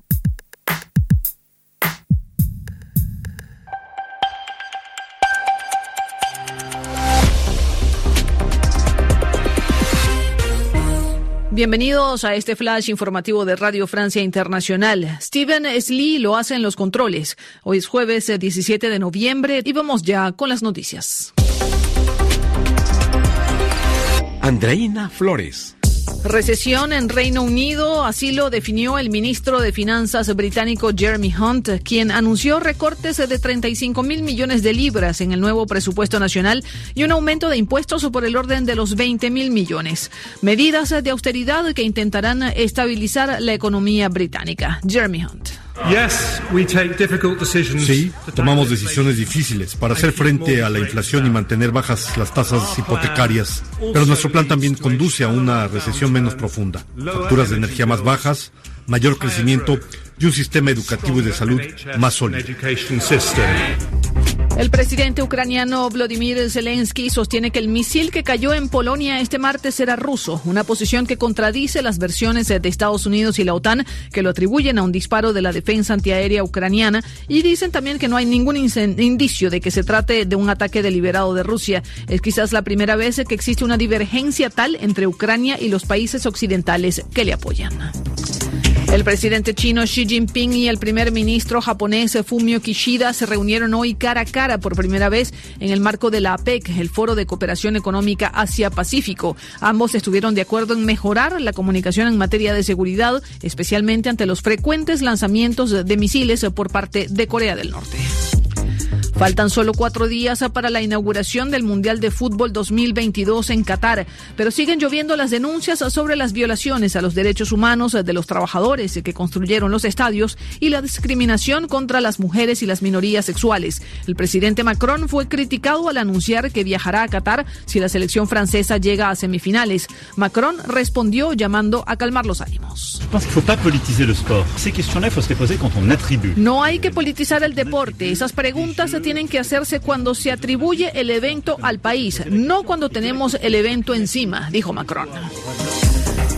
La Junta Militar en el poder en Birmania anunció hoy la liberación de casi 6.000 presos por el día de fiesta nacional, entre ellos una ex embajadora británica, un asesor australiano del derrocado gobierno de Aung San Suu Kyi y un periodista japonés. Los tres extranjeros fueron indultados y deportados. Y el balón utilizado por Diego Armando Maradona en los cuartos de final del Mundial de México 86 en el duelo entre Argentina e Inglaterra fue subastado ayer por 2 millones de libras, 2.3 millones de dólares. Es el balón de la mano de Dios. Prisma RU. Relatamos al mundo. Bien, continuamos con los temas internacionales y luego de que se diera en un primer momento la noticia de que un misil ruso habría llegado hasta Polonia, pues bueno, se fueron disipando algunas de estas dudas, empezaron las discusiones en torno a qué pasaría si ese misil realmente fuera desde Rusia hasta hasta Polonia como miembro de la OTAN y qué pasaría con la OTAN también o cuál sería la reacción en torno a este conflicto. Y bueno, pues se disipó este riesgo de una confrontación entre Rusia y la OTAN, este riesgo de enfrentamiento que pudiera darse de manera directa por este misil que cayó el martes en el territorio de Polonia y que causó la muerte de dos personas. Y pues ya por ahora se disipa este rumor o estas eh, pues distintas eh, situaciones y declaraciones en qué pasaría entre la OTAN y Rusia, cuál sería la reacción.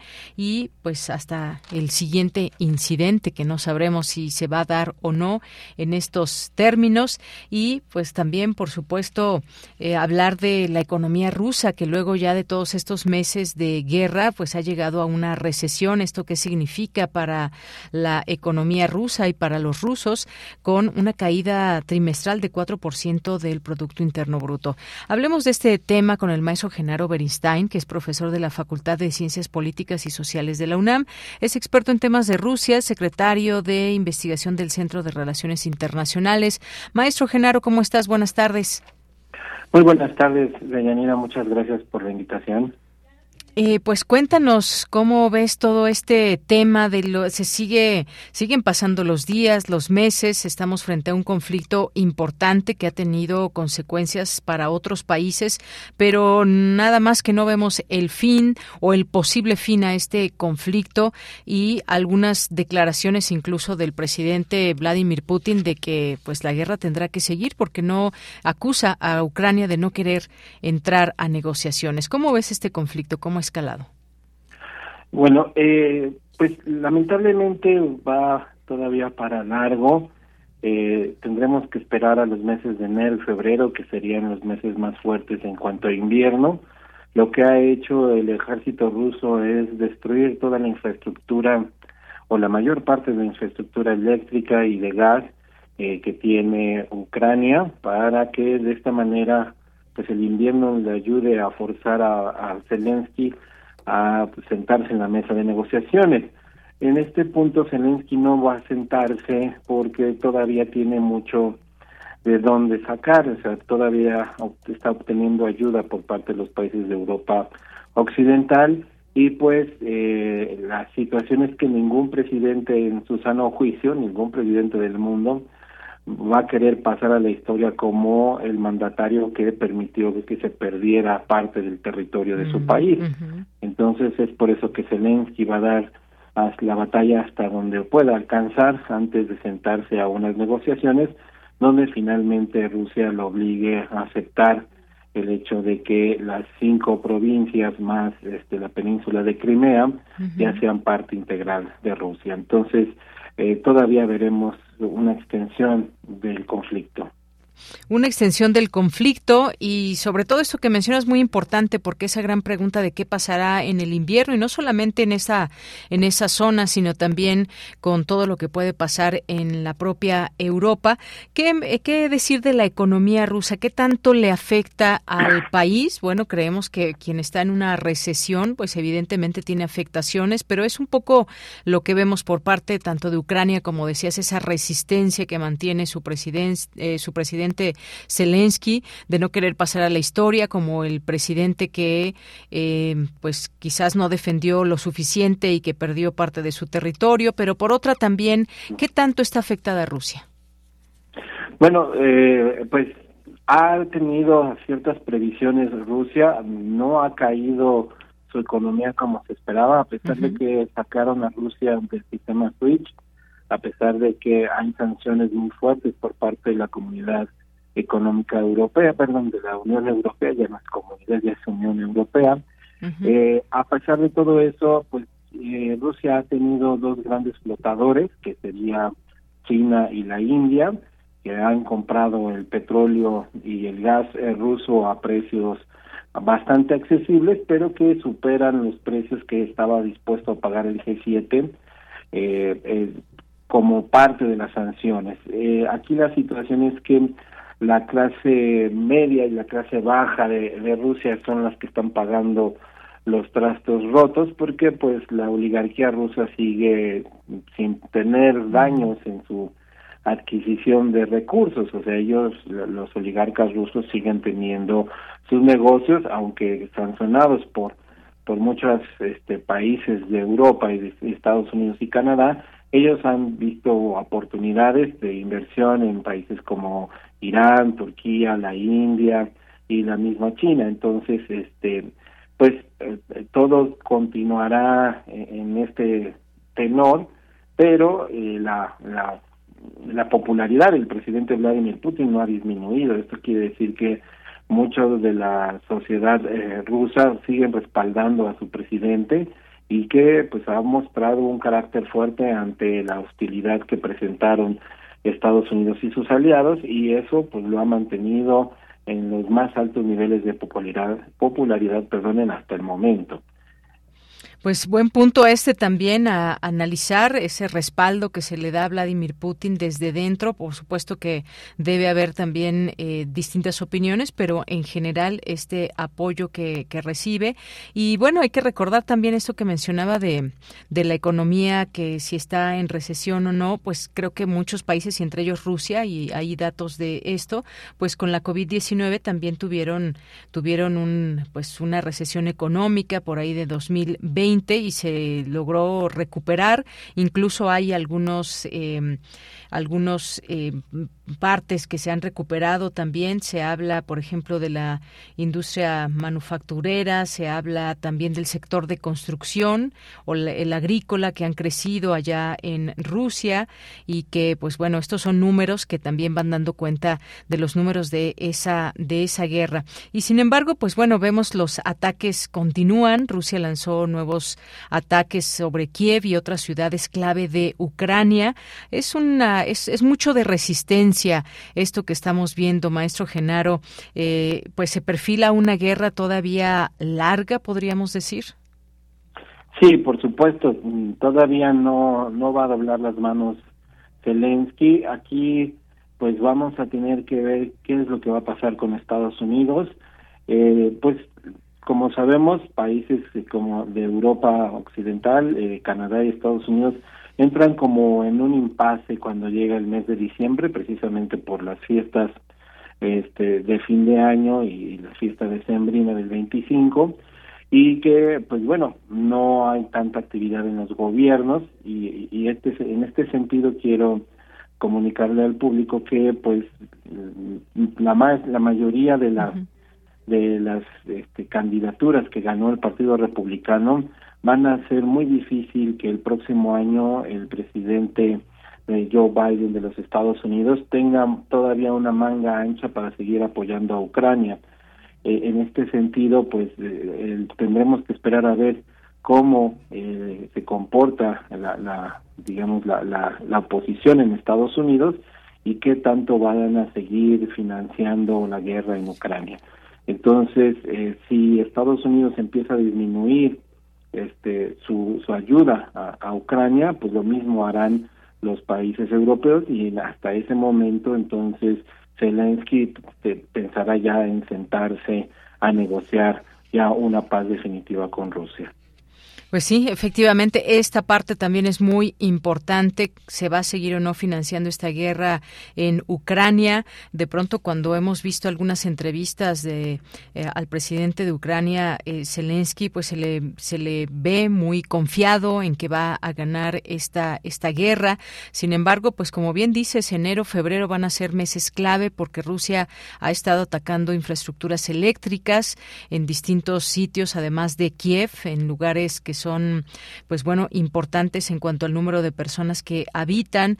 Las autoridades ucranianas denuncian que Putin quiere privar a millones de personas de electricidad y por supuesto que una guerra, una guerra siempre es eh, cruda, maestro Genaro, pero se parece ser que se recrudecerá con, con el invierno y las personas que tengan poco o nulo acceso a esta parte de infraestructuras eléctricas, normalmente en esas en esas épocas del año se utiliza mucho la calefacción, pero si no hay electricidad, pues se tendrán que buscar otras formas. Sigue también, me imagino, la migración interna.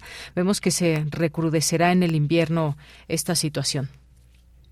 Pues sí, viene también un problema, una crisis humanitaria, porque mm. los países que han estado recibiendo a los refugiados ucranianos, pues van a tener que afrontar también el invierno, el invierno donde a lo mejor el gas no es tan barato porque ya no le están comprando la misma cantidad de gas a Rusia y que eh, Estados Unidos lo está vendiendo cuatro veces más al costo en el cual lo compraban a Rusia. Entonces, también la crisis humanitaria que se acerca va a obligar a los países de la OTAN a que pues traten de presionar a Zelensky para que se busque otro tipo de, de, de salida al conflicto. Aquí Lamentablemente no sé qué pase con la, el principal círculo de asesores de Zelensky, pero entre más prolonguen el conflicto va a ser un más alto costo en vidas humanas.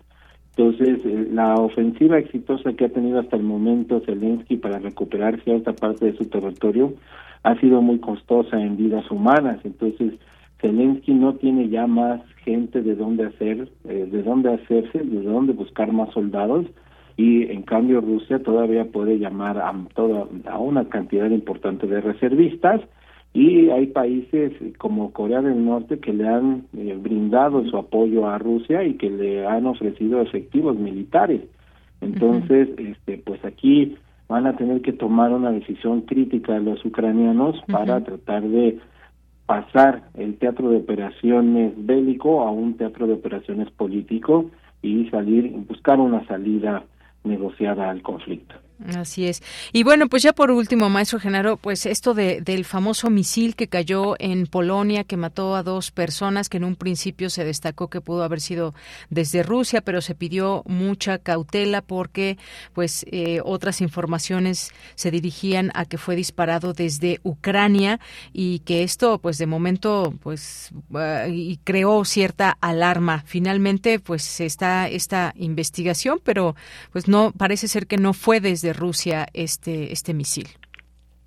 Sí, efectivamente eh, fue un misil S-300 de una, eh, digamos, un misil antiaéreo ucraniano que salió muy cerca de la frontera con Polonia y que pues se desvió. Aquí se especuló en un principio que provenía de Rusia, efectivamente, eh, y que, pues bueno, se, se, las, detonaron las alarmas a nivel internacional, la prensa estaba muy inquieta al respecto, pero pues aunque hubiera sido un verdadero misil ruso que se hubiera perdido y que hubiera caído en Polonia, eh, muy difícilmente la OTAN hubiera ejercido alguna acción militar por algún error de logística, ¿no? O sea, se tendría que comprobar que realmente había sido un ataque premeditado e intencional en contra de algún objetivo clave de, Polonia para activar tanto el artículo cuarto como el artículo quinto de la Carta de la OTAN.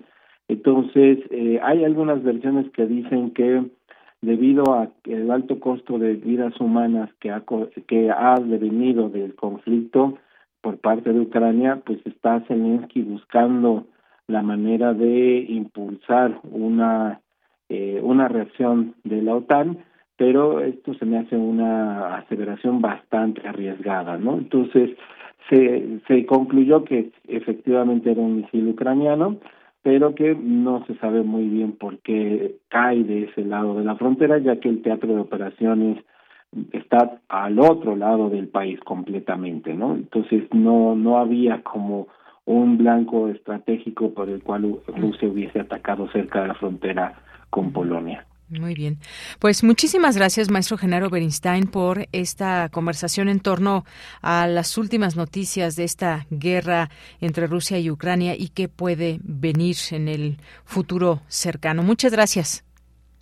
Al contrario, muchas gracias por la invitación. Buen provecho.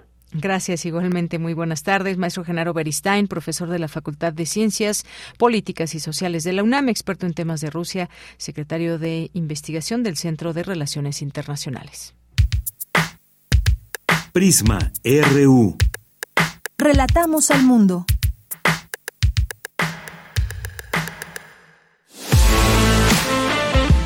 Nacional RU. Bien, y en los temas nacionales, pues gran impacto causó y sobre todo pues estas imágenes donde dan cuenta cómo cayó este helicóptero donde viajaba el secretario de Seguridad de Aguascalientes y otras cuatro personas al caer este helicóptero.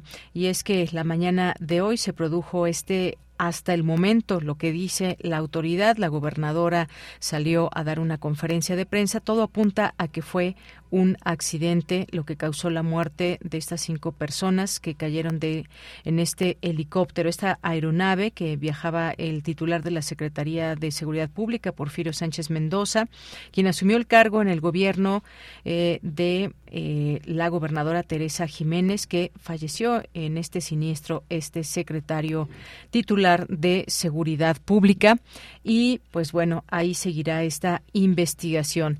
En otros, en otros temas, México se convirtió en espacio privilegiado de inversión, dice esta nota, pese a los retos de un alto nivel de inflación, tasas de interés, el ánimo de los inversionistas en México es positivo debido a la ventaja geográfica, demográfica y competitiva del país. De ahí que las empresas buscan financiamiento en el mercado de deuda privada para su crecimiento. Esto lo garantizó José Oriol Bosch, par director general de la Bolsa Mexicana de Valores. En otras informaciones, también tenemos aquí eh, la Fiscalía General de la República eh, pues tomará en sus manos este caso de este feminicidio de Ariadna Fernanda.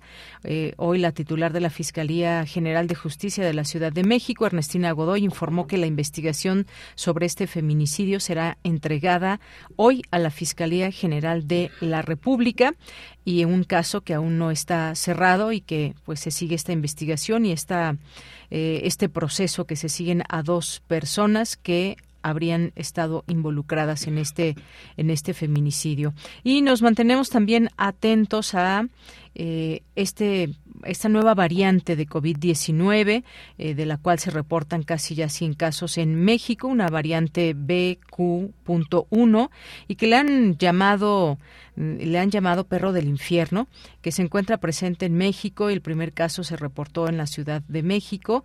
Esto de acuerdo con datos del INDRE, esta variante que aún no es predominante en el país y que hasta ahora el 98% de los contagios de COVID son por la variante Omicron y el 2% pertenecen a otras variantes. Pues también ahí estamos pendientes de este de este tema y en el Senado entregaron un reconocimiento a Julio César Chávez por su labor deportiva.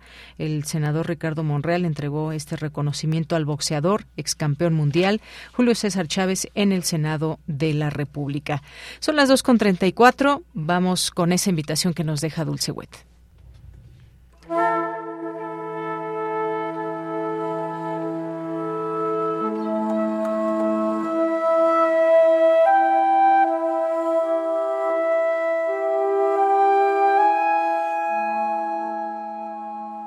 Muy buenas tardes, soy Ana Lara y los invito al homenaje a Mario Ladista mañana viernes a las 6 de la tarde en el Colegio Nacional Donceles 104 en el Centro Histórico. Habrá una bienvenida por parte del doctor Julio Frank.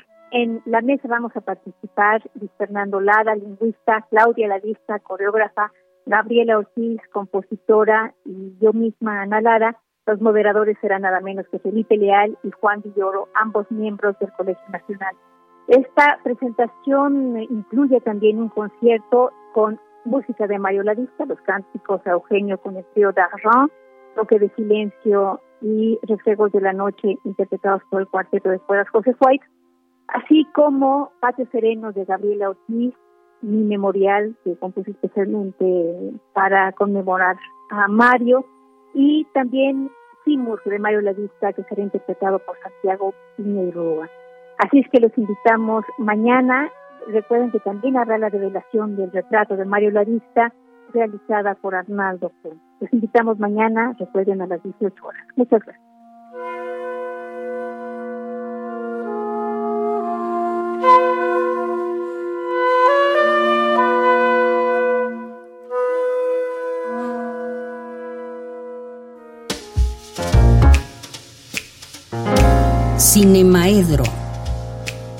Con Carlos Narro. Bien, pues entramos ya en esta sección de Cinemaedro con el maestro Carlos Narro que ya nos acompaña aquí en esta cabina. Carlos, ¿cómo estás? Buenas tardes. Bien, buenas tardes. ¿Cómo estás tú? Bien, muchas gracias. Qué bueno, me da mucho gusto. Fíjate que, pues mañana inicia el Mundial en toda mi vida nunca me había sentido tan alejado de un mundial de fútbol. De tal manera que hoy en la mañana me pregunté cuándo empieza el mundial para encontrarme con que ya empieza mañana. el, domingo, ¿no? No, mañana. ¿Domingo? ¿Es el domingo? Yo vi que 20... ¿Qué día es hoy? Hoy es 17. Ah, 17, yo pensé que hoy era 19. Sí, empieza el día 20. El domingo. Empieza el domingo, pero de todas maneras, pues como si no. Y me pregunté qué me pasaba, o qué pasa en general. yo te voy a decir, yo no soy un gran eh, aficionado al fútbol, pero sí a los mundiales. Y de pronto ya no. Y entonces me pregunto qué fue lo que pasó no me interesa porque hay el sentimiento general de que a la selección mexicana no le va a ir bien.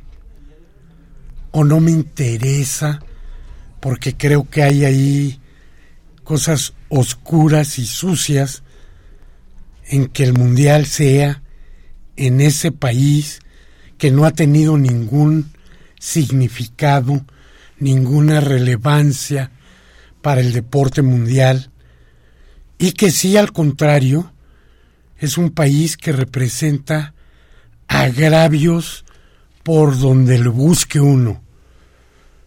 Agravios contra los trabajadores, con el extremo de que el año pasado un periódico inglés, que antes querían mucho ustedes y que ahora ya no quieren, entonces por eso ya mejor ni digo el nombre, este un periódico que era progre y se volvió neoliberal repentinamente, el año pasado hablaba de 65 mil muertos en la construcción de los estadios, a lo que rápidamente la FIFA atajó con solo van dos muertos. Y el gobierno de Qatar dijo, pues no sabemos, no tenemos estadísticas de lo que está pasando ahí. Sabemos que independientemente de que sí son muchos los muertos, probablemente no tantos como los que este, marcó la prensa, pero sí son muchos. el, el asunto es que toda la construcción del mundial se ha basado pues, en, los, en el soborno, en la corrupción, en el haber obtenido de mala manera la sede y luego con la construcción rapidísima de unos estadios que verdaderamente se ven muy hermosos, en los que parece que el arquitecto es descendiente de uno de los arquitectos favoritos del Cuarto Reich, del Tercer Reich, ¿verdad? El cuarto ya era la tira cómica. Entonces, un país en el que eh, las mujeres tienen que tener los hombros cubiertos, las faldas debajo de la rodilla y un, una infinidad de cosas que no parecen de nuestra época. Un país en el que los derechos humanos en general mmm, están votados a un lado, ya ni siquiera se violan porque ya tienen una legislación que no los reconoce. Un país en el que la comunidad eh, representada por el arco iris no solo no es admitida, es perseguida y sus costumbres son consideradas delitos. ¿Cómo es que el mundo entero aceptó que se hiciera eso? Que yo recuerdo perfectamente bien cuando a la Sudáfrica del apartheid se le dio la espalda para que no ocurriera un campeonato mundial de tenis ahí. Y yo digo, ¿qué pasa? ¿Qué tenemos ahora en la cabeza que eso puede pasar? Y todo sigue así como si nada. Y lo digo yo que finalmente siempre he tratado de separar la política del deporte. Y siempre le he tratado de, separar porque pues todo mi parafernalia, mi eh, entorno de amigos de la izquierda, le van al Barcelona. Y piensan que es de izquierda irle al Barcelona. Y entonces yo le voy al Real Madrid. Ah. ¿Y por qué le voy al Real Madrid? Es muy simple, hombre. Yo tenía seis o siete años cuando en México se estrenó una película. Una película que se llama La Saeta Rubia. Una película española sobre Alfredo Di Stefano, que ese era su apodo. Un uruguayo que habiendo salido del Peñarol en, en Uruguay, que ese día también se convirtió en mi equipo favorito de Uruguay, pasó a España convertirse en el primero que completó cinco pichichis seguidos. Y bueno, pues la película además trataba de dos niños, medio niños callejeros delincuentes, que emborucan a un turista para robarle la cartera cuando ya se van con la cartera descubren que es de su ídolo, Alfredo Di Stefano. Lo buscan para devolvérsela y él y su esposa deciden llevarlos por el buen camino. Es una película de esas, este, de aquella época que tratan de enseñar valores y todos los moralismos católicos de la era de, de Franco y demás pero yo tenía siete años. Y entonces uno le va al equipo que le va, porque sí, ¿no? ¿Por qué le van mucha gente a la América?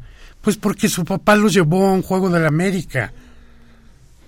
Y así pasa con muchas otras cosas.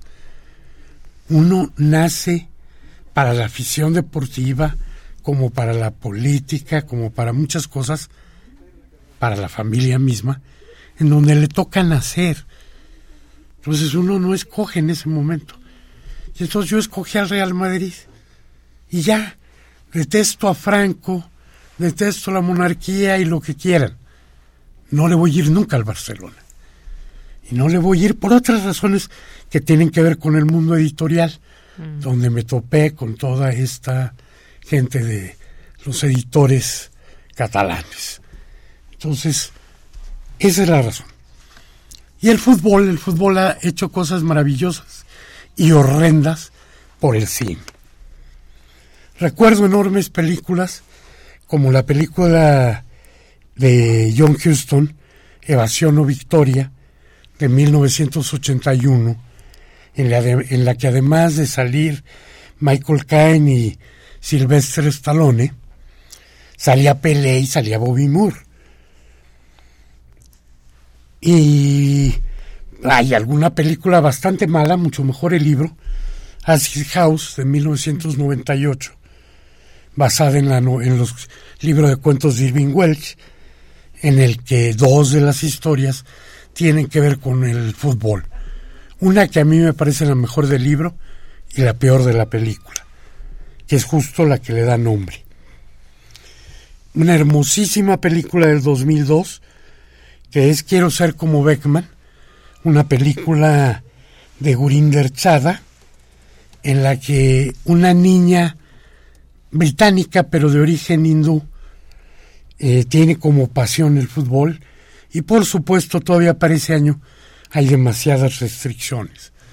La actuación de la niña, que es Parminder Nagra, es verdaderamente preciosa.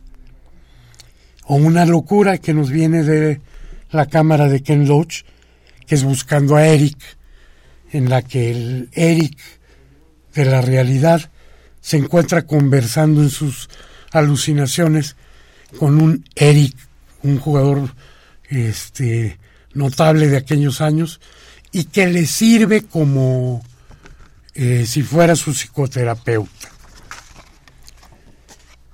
El cine mexicano, por supuesto que el cine mexicano ha sido atroz con el fútbol. Los hijos de Don Venancio, una película de Joaquín Pardavé, que lo único notable que tiene es que un jugador de la época, Horacio Casarín, sale en uno de los papeles principales. Los nietos de don Venancio. No, los hijos. Los hijos. Los nietos es aún peor. es, varios años después y no vale la pena, no, ni siquiera se toca el fútbol nada más en una jugada. Las Chivas Rayadas, que es terrible también, de Manuel Muñoz. El futbolista fenómeno de la serie de fenómenos que hacía este Resortes, increíble, la más popular de todas, la que rompió récords en taquilla, El Chanfle, con guion de este Gómez Bolaños, dirigida por Segoviano. La que sí es salvable, que será Chido Juan de Alfonso Arau, con él mismo y Mario Almada en los papeles principales, prohibidísima, yo creo que porque cuestiona la integridad de la Federación Mexicana de Fútbol, o Rudy Cursi, que verdaderamente tal parece que Carlos Cuarón nunca vio un partido de fútbol. Rudy Cursi con Gael y con Diego. Con Gael y con Diego y con todos los elementos para triunfar, pero necesitaba un director al que le gustara el fútbol, ¿no? Que nos pusiera a hacer, es una película de fútbol, entonces mínimo que, la haya, que lo hayan visto. Dos grandes cosas las dos de Irán, El viajero de Kiarostami y Fuera del lugar de Jafar Panahi, otra de esas películas, la primera que le censuraron, una película que tuvo que filmar ya clandestinamente en un juego de la selección de Irán, una preciosa película en la que una niña quiere ir a ver jugar a la selección de Irán, se disfraza de niño, logra incluso entrar y la cachan y la meten a un enrejado que tienen ahí en el estadio y a medio campo se la llevan ya a la, a la cárcel para enterarse que Irán gana 1-0. En fin, el, el fútbol mexicano está esperando una película que verdaderamente le haga justicia o que cuando menos nos restrenen por ahí la película de Arau que mucho vale la pena ver, ¿no? El Chido One. Muy bien. Pues muchas gracias, gracias Carlos. Oye, pero no... ¿Querías recomendaciones? ¿Mandé? ¿Querías recomendaciones? Sí. Mi recomendación es que vayan a la Cineteca Nacional. En la Cineteca Nacional, todos, toda esta semana, hay varias películas que vale muchísimo la pena ver. Argentina 1985, sobre los jueces que desafiaron todo para llevar a la justicia a los militares que habían hecho la muy terrible guerra sucia en su país. Bardo, que seguiremos discutiendo, de Iñárritu sigue ahí, y dos grandes clásicos sin pierde, masculino femenino de Godard y El desierto rojo de Antonioni. Entonces, sí hay mucho que ver en la cineteca y seguramente va a estar más interesante que este mustio y aburrido mundial que lo va a ganar Argentina, espero. Oye, pero, y, pero no le vas a la América, ¿verdad? ¿Yo le voy a la América? No, pregunto. No le vas a la América. ¿verdad? No, pero Dijiste que le vas al Real Madrid, pero yo pregunto, ¿no le vas a la América? No, no, no le voy a la América. Okay, está bien. Y no es lo mismo irle al Real Madrid que, que irle a la América. No, no, no, ya lo ¿no? sé. Y bueno, pues le puede ir uno a, a quien quiera. Claro. Le puedes ir al Necaxa si quieres, o le puedes ir al Cruz Zacatepec, Azul, el, que yo creo que debe seguir en segunda división, o le puedes ir al Atlético San Pancho para recordar otra mala película mexicana. Ah, sí, exactamente. bueno, muchas gracias, Carlos. No, que te vaya muy bien. Nos escuchamos el siguiente jueves Nos escuchamos el siguiente. y nos vamos ahora a Cultura con Tamara Quiroz. Cultura RU. Deyanira, siempre es un gusto saludar al auditorio de Prisma RU. Ya nos acercamos al final del programa, también al fin de semana. Por ello, esta tarde les tenemos información de una propuesta escénica que se presenta en el Centro Cultural Helénico. Se trata de Don Juan Tenorio y el precio es la vida. Para contarnos más detalles, nos enlazamos con Lorena Rodríguez. Ella es actriz y parte del elenco de esta puesta en escena. Lorena, bienvenida a este espacio radiofónico. Oye, se están presentando en el Centro Cultural Helénico con este clásico teatral y ya se acercan al último fin de semana. Platícanos cómo les ha ido y bueno, también acerca de este de estas últimas presentaciones. Así es. Pues estamos, como bien dices, en el Instituto Cultural Helénico, estamos en el claustro románico, eh, aquí corre la primera parte de la obra y la segunda parte, bueno, hacemos un breve intermedio, pasamos a ocupar la capilla gótica del mismo Instituto Cultural Helénico. Y en efecto, bueno, nos quedan tres funciones, que es el día de mañana, viernes 18, el sábado 19 a las 7 de la tarde y el, el domingo, perdón, a las 6 de la tarde. Excelente. Oye, platícanos de la historia de Don Juan Tenorio. Bueno, probablemente muchos ya hayan visto esta puesta en escena, algunas otras adaptaciones. Eh, tengo entendido que ustedes respetan el, el texto de José Zorrilla. Entonces, si nos puedes eh, platicar un poco de la obra, de qué va. Claro que sí. Bueno, pues el Don Juan Tenorio de José Zorrilla aborda el mito del Don Juan, ¿no? Que es eh, este hombre, pues si bien galán, también es mujeriego, apostador, es un poco libertino, es bebedor también. De hecho, la primera parte de la obra ocurre con Don Juan y su muy querido amigo Don Luis en una taberna donde apuestan eh, quién ha podido matar más hombres y conquistar más mujeres en el término de un año, ¿no?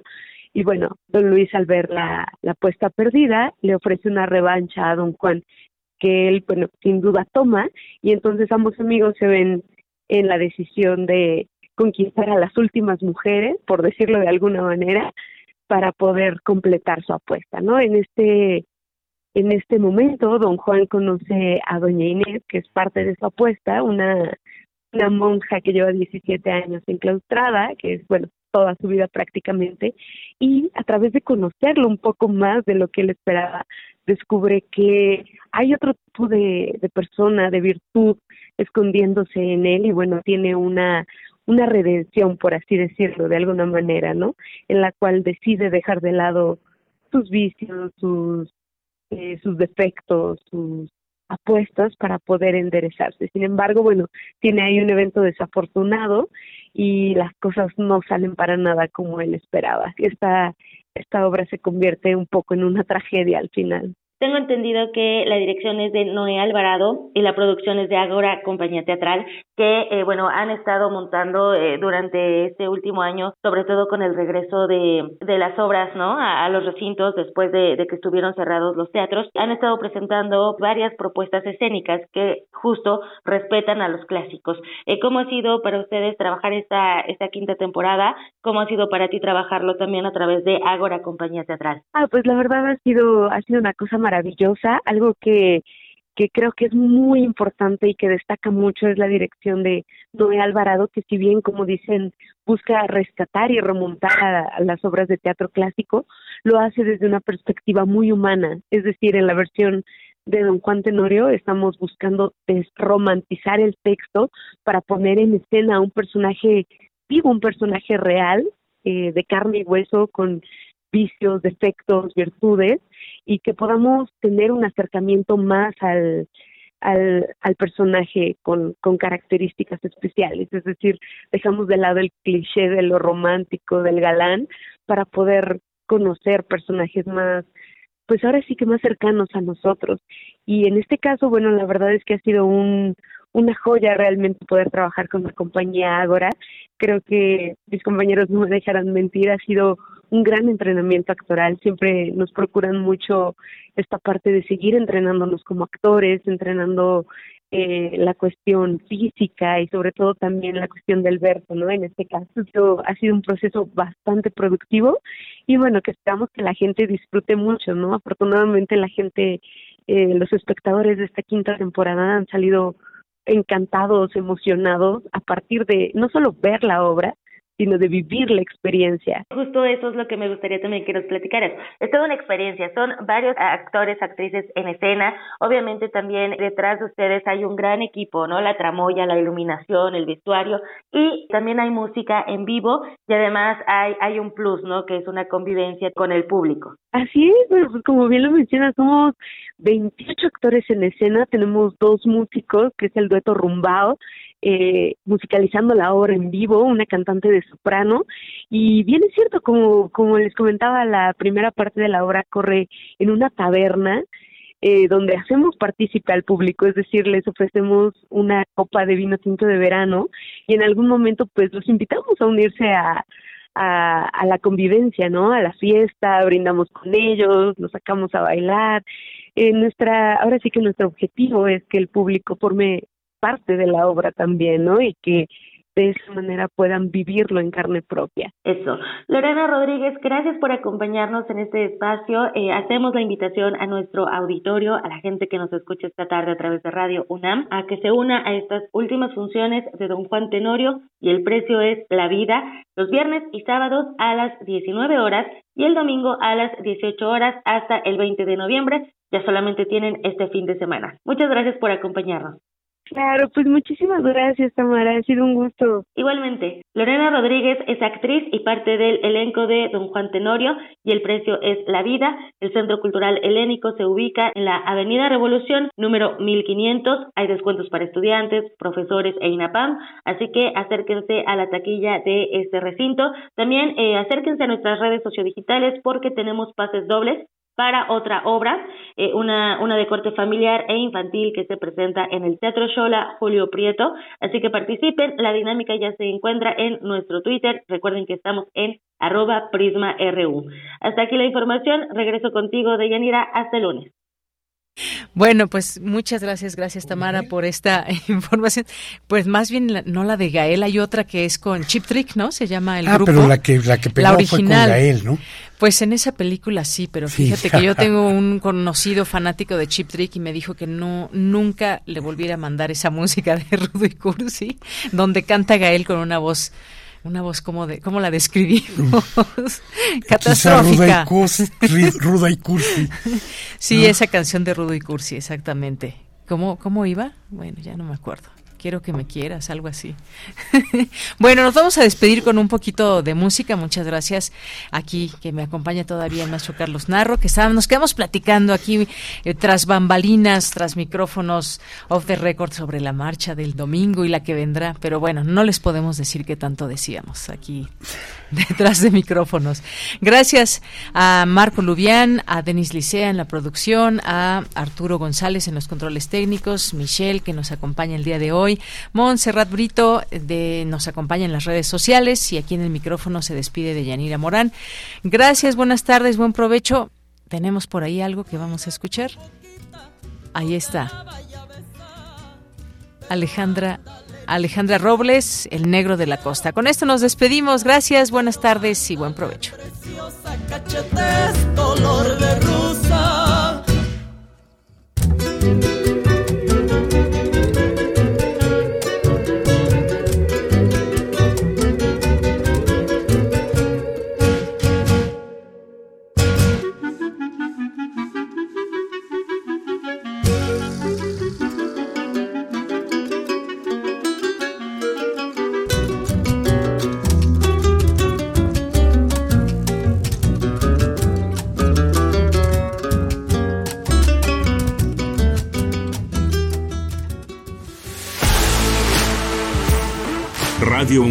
presentó Prisma RU.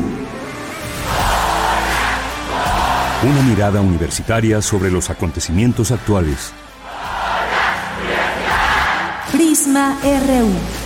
Relatamos al mundo.